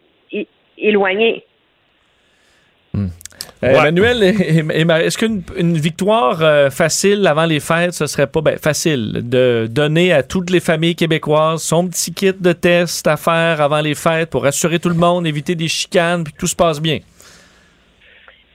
Oui, ça serait une belle victoire, mais moi, je me demande, est-ce que vraiment quelqu'un trouve ça crédible de se réveiller le 3 décembre et de dire, je suis en train de parler avec Jean-Yves à Ottawa, là, puis il devrait nous livrer 10 millions de doses d'ici avant Noël, donc dans trois semaines, puis que nous, dans le même temps, on soit capable de les redistribuer à tous les Québécois?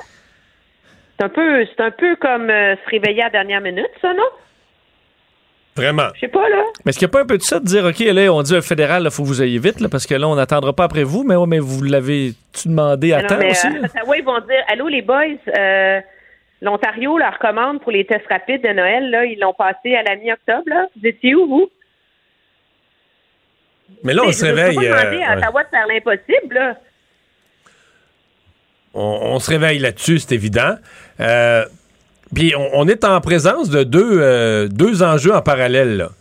L'enjeu des tests gratuits fournis par le gouvernement. Puis moi, j'en ai amené un, aujourd'hui. Je dois avouer que j'ai été surpris. Ça a été repris à beaucoup d'endroits par beaucoup de monde. Puis tout le monde, soudain, se pose la question. J'ai même eu des appels d'Ottawa, des gens qui essayent de... Comment ça se fait que en France, au Royaume-Uni, en Allemagne, un peu partout en Europe, tu peux acheter un test? Là, je comprends qu'ils sont pas gratuits. Tu payes 8 piastres, 10 piastres, dollars canadiens, 8, 10, 12, dans certains cas jusqu'à 20. Puis des- En Allemagne, c'est 2, 3 piastres, c'est quasiment rien. Mais pour avoir des tests rapides, aux États-Unis, tu as ça. Puis au Canada, les pharmaciens n'ont pas le droit de vendre ça. C'est pas bizarre, ça? Pourquoi on n'a pas le droit, nous, de Euh, s'acheter? ils n'ont pas été homologués pour ça au Canada. Oui, il y en a d'homologués. Il y en aurait d'homologués, m'a-t-on dit c'est aujourd'hui. comme le masque. C'est comme le masque. On va mal utiliser ça, on est trop mal nono. l'utiliser, puis se mettre le Q-tip dans l'oreille. Ouais, j'ai ça, ben, on va se mettre le Q-tip dans l'oreille, puis on va boire le liquide, fait qu'on va s'empoisonner. Mais non, mais c'est tuerie, mais c'est quasiment ça qu'ils pensent de nous. Ben, moi, je suis pas surprise que Québec vienne de se réveiller. Je veux dire, on a passé l'hiver dernier à pas comprendre c'est quoi leur obsession sur être contre les tests rapides, là. Alors, ça leur a pris un an à Ils décident finalement dans les garderies à la 11e heure. Le mieux, c'est qu'ils vont livrer 1,5 million de doses dans les garderies. Et les garderies vont être fermées puis vont être en grève. Fait que là, c'est vrai, pareil. donc, vont rester ces tablettes. Puis, alors, écoute, moi, je souhaite grandement pour tout le monde que euh, les familles québécoises aient accès à ça. Hey, je pense mais que les en. gens sont rendus là dans notre compréhension de la pandémie. T'es malade, tu fais de la fièvre, t'as le nez qui coule, tu testes. C'est un peu comme l'équivalent de, de l'alcotest, là, tu sais, quand, à l'époque là, où on traînait ça dans nos petits, euh, dans des parties, là, tu sais. Alors, c'est comme ça qu'on va trouver une normalité, là. Ouais. Alors, tant Ouais. mieux si le gouvernement se réveille, mais moi, je veux pas l'entendre dans dix jours se plaindre qu'Ottawa n'a pas fait la livraison, là.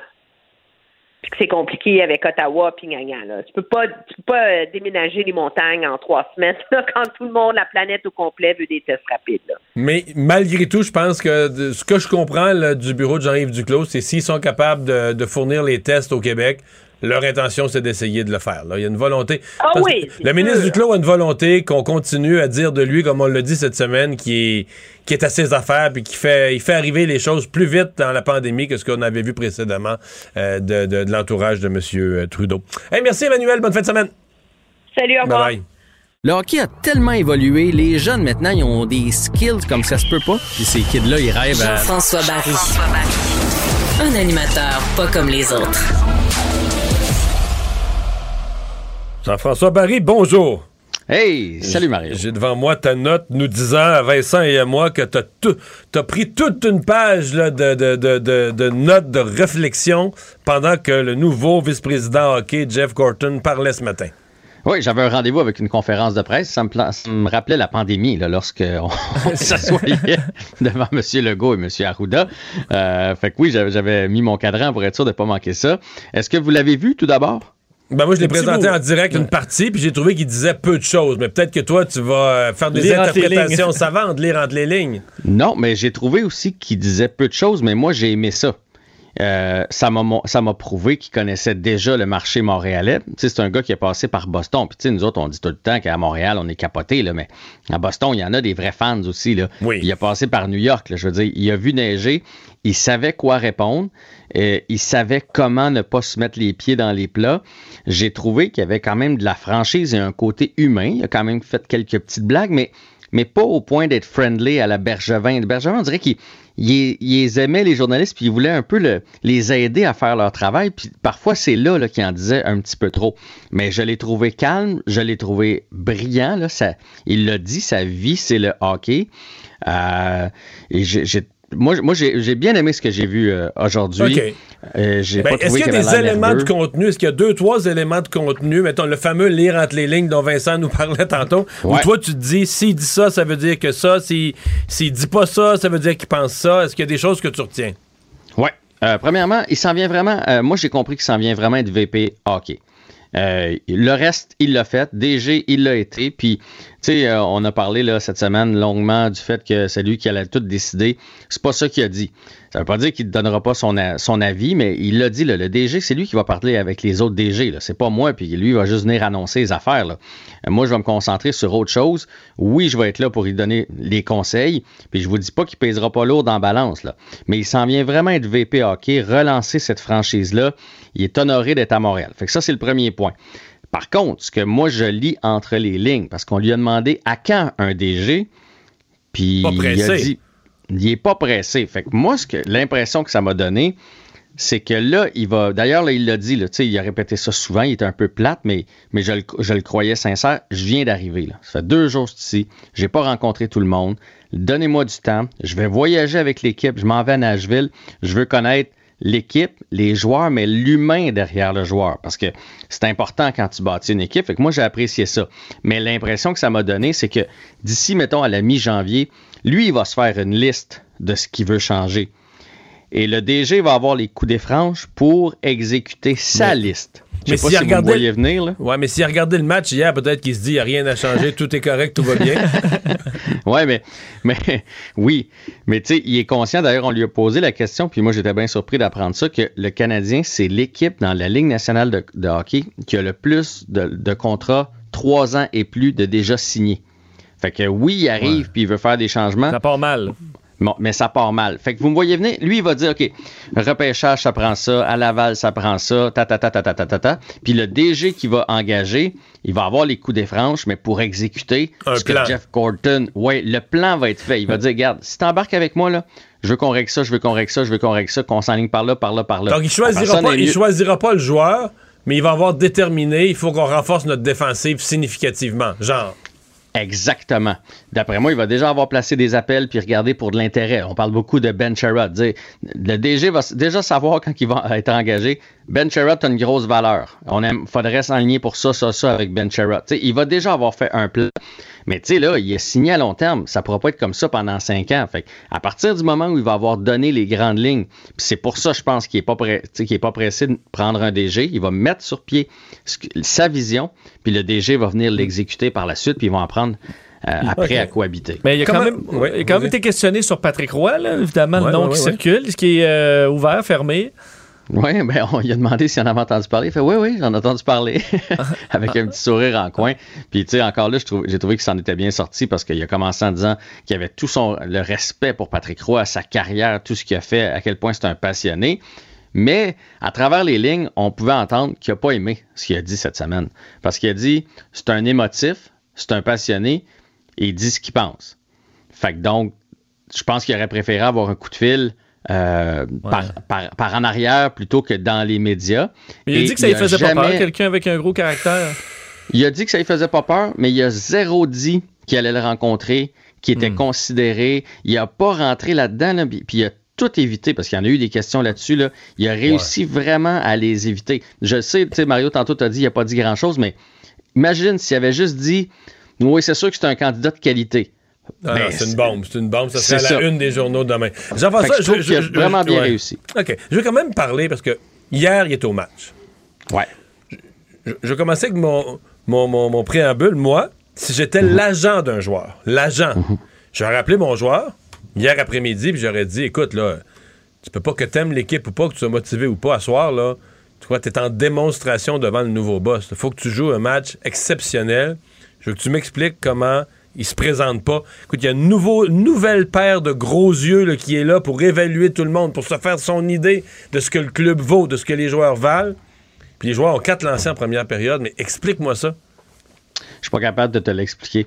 Puis aujourd'hui, il a effleuré ça dans son point de presse parce qu'on lui a demandé l'affaire du chandail sur la patinoire puis tout ça. Puis il a dit Tu te promènes présentement dans les, dans les, dans les corridors du Centre Bell, euh, dans l'entourage de l'équipe, et tu sens le négatif.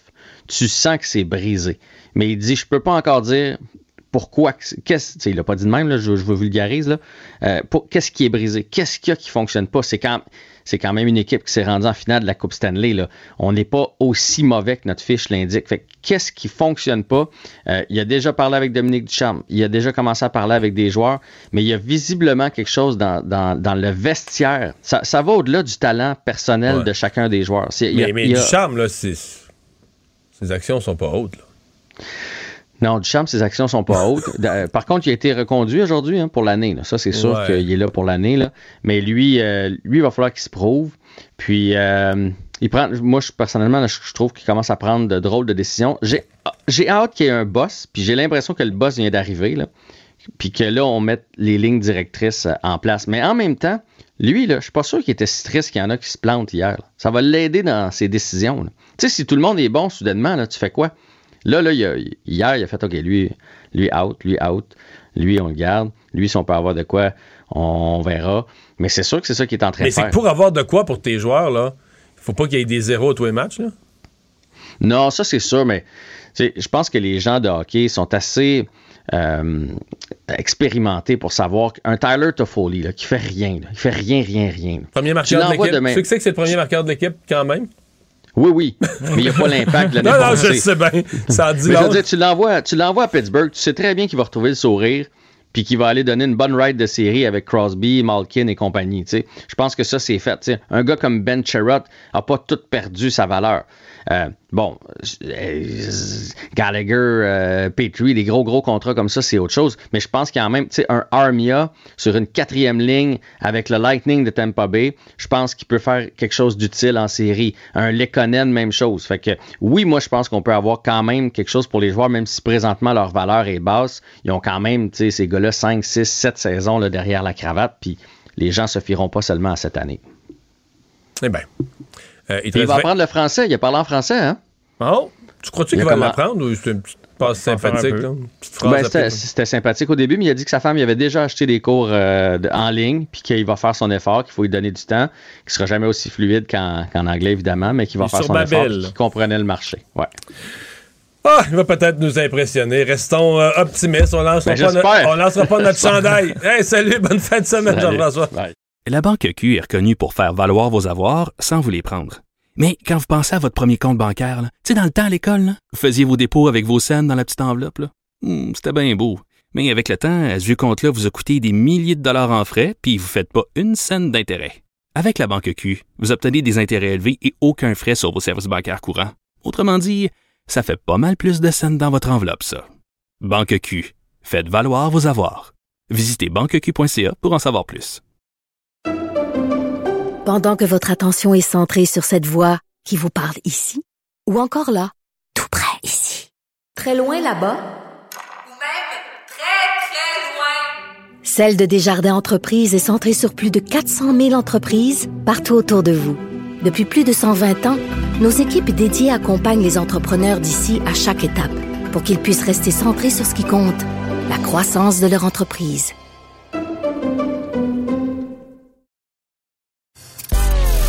Mario Dumont et Vincent Dessureau. Un duo aussi populaire que Batman et Robin. Cube, Cube Radio. Cube Radio. Cube Radio. En direct à LCN. Rejoint Mario Dumont dans son studio de Cube Radio. Euh, Mario, on commence avec un, un dossier qui clairement s'envenime, là, celui des euh, CPE, la CSQ qui se joint au mouvement de grève, le ton qui monte. Euh, Est-ce que ça commence à sentir de loin la loi spéciale, selon toi? Euh, non. Non. Je pense, en fait, euh, je pense que ça sent la grève. Euh, je, je serais étonné que le gouvernement euh, aille d'une loi spéciale. Euh, ça sent vraiment la grève euh, parce que ça a négocié, il y avait encore un peu d'espoir, ça a négocié cette nuit, mais là aujourd'hui, quand chacun se fait des points de presse pour se renvoyer la balle, euh, bon, puis tu sais, les négociations sont vraiment mal barrées parce que la ministre dit le, gouverne- le, syndicat augmente ses demandes, puis tout à l'heure, je parlais à la porte-parole syndicale, puis effectivement, là, on demande des pourcentages d'augmentation plus gros. Le gouvernement a rejoint ce que le syndicat demandait, puis là, on en demande plus. Par contre, on dit on, on a laissé tomber des journées de congé, d'autres bébelles en chemin, mais c'est là qu'on voit plus le chemin pour le règlement. Et euh, bon, le gouvernement essaye, hein, le gouvernement en rajoute, en rajoute sur la table, mais je suis pas sûr que c'est payant pour le gouvernement parce que je pense que du côté syndical, on dit, garde, le gouvernement, il en donne toujours plus, puis il en donne toujours plus, puis il en donne toujours plus. On n'a pas intérêt à, à signer puis à arrêter. Donc, c'est une négociation qui euh, est très, très, très, depuis plusieurs semaines. Alors, moi, je suis pessimiste, là, que je trouve que autant ça s'est bien réglé avec les enseignants, avec d'autres, autant je trouve que celle-là, euh, c'était très mal parti. Et euh, je suis toujours sur la même opinion que c'est une grève qui pourrait avoir de la durée. Malheureusement, là, je suis désolé pour les parents, mais c'est ma lecture. Ouais. Bon, on verra bien. Parlons de pandémie, euh, parlons des tests rapides, Mario, après les, les écoles, les entreprises, les services de garde. Euh, Le, le ministre Dubé veut les offrir aux Québécois avant Noël. et la commande de 10 millions de tests a été passée euh, à Ottawa. On va lancer un autre Alléluia si les choses se concrétisent. Comment a été passé sur le tard un peu quand même? C'est très l'idée qu'on ait pour le temps des fêtes.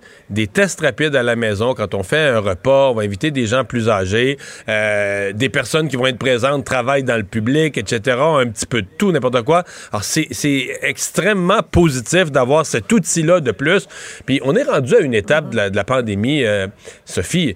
euh, on n'est pas des enfants. là. Les gens, les gens ont compris c'est quoi une maladie contagieuse, c'est quoi les risques, qu'est-ce qu'on fait pour se protéger les uns et les autres? Avec, euh, écoute, tout le monde utilise ça. Les Américains ont ça, les Français ont ça. et il le fait. Et là, nous, Disponible dans les pharmacies. ben, c'est ça que j'allais dire. Là, il y a- il y, a deux affaires en parallèle. Il y a des tests gratuits offerts par les gouvernements qu'on veut nous rendre disponibles.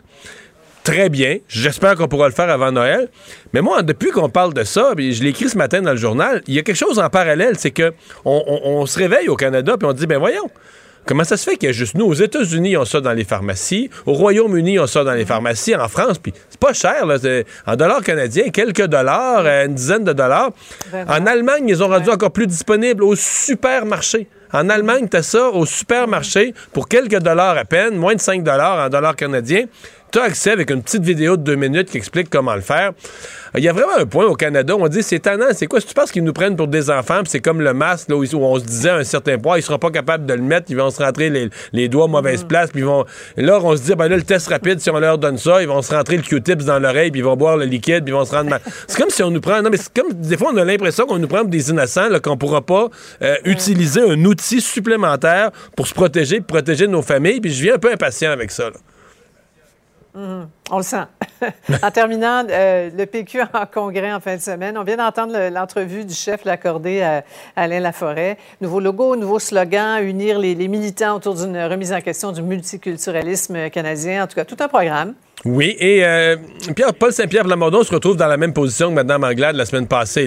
C'est son premier congrès comme chef, c'est son seul congrès qu'il aura à vivre comme chef avant l'élection générale, donc doit bien faire sentir qu'il a l'appui de ses membres, qu'il est euh, dans des périodes difficiles, que les membres restent optimistes, restent solidaires derrière lui, fort, euh, prêts à livrer le combat. Donc ça, c'est quelque chose qu'il faut qu'il puisse démontrer. Après ça, il y a les éléments de contenu, donc on comprend qu'on va jouer. Ça reste la carte numéro un du, du Parti québécois, là, la carte nationaliste, etc. Et je pense que le PQ veut profiter, quand on dit combattre le, multicul- multiculturalisme, je pense que le PQ veut se ramener dans l'esprit du fameux débat des chefs fédéraux en anglais, ou de l'espèce de message du Canada anglais à l'endroit du Québec. On se dit, si on pouvait aller capitaliser là-dessus, notre idée d'indépendance, là, on, gagnerait des points. Donc, euh, on va voir comment ça se passe. Congrès quand même seulement d'un jour pour le, Parti québécois. Crucial à ce moment-ci pour Paul Saint-Pierre Plamondon. Oui, qu'on va couvrir sur toutes nos plateformes. Merci beaucoup. Bonne fête Au revoir.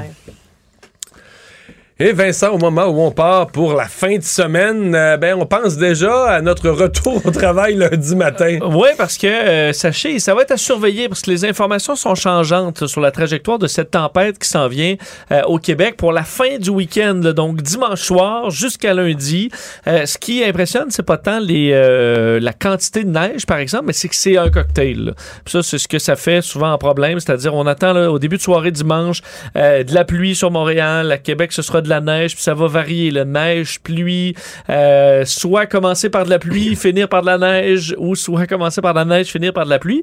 Euh, mais en gros, le Québec, on attend un 10 cm de neige, 20 mm de pluie, là, dimanche et lundi. Avec beaucoup de vent. Avec beaucoup de vent qui va Pas créer- impossible qu'il y ait du verglas à travers ça. ben, c'est ça. S'ajoute à ça, là, vent pour la poudrerie, pour la période neige et euh, possiblement de la pluie verglaçante à certains endroits. Et pour Montréal, vous voyez, de la même journée, dimanche, on va voir 5 cm de neige, euh, 5 mm de pluie et euh, de la pluie pour, euh, pour le lendemain. Et ce matin, à LCN, quand Brigitte me le présentait, ce que je trouvais beau, c'est qu'il n'y a pas de jaloux. Il y en a de Gatineau à Blanc-Sablon. Tout le monde, sur de- entre dimanche soir et lundi soir, là, tout notre beau Québec va avoir quelque chose de pas agréable. Oui, que ça, varie. euh, Pas de jaloux. Tout le monde en a, effectivement. Donc, quand même, euh, prévoir si vous allez à l'extérieur, vous revenez dimanche soir, ben, prévoir un peu vos déplacements. Ouais. Sachez que ce sera plus difficile. Et lundi matin, surtout. Pour la venue au travail lundi matin. Youpi. Bon.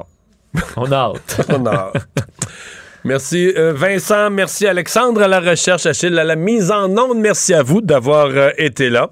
Bonne fin de semaine. On se donne rendez-vous lundi 15h30. C'est Sophie Durocher qui s'en vient. Cube Radio.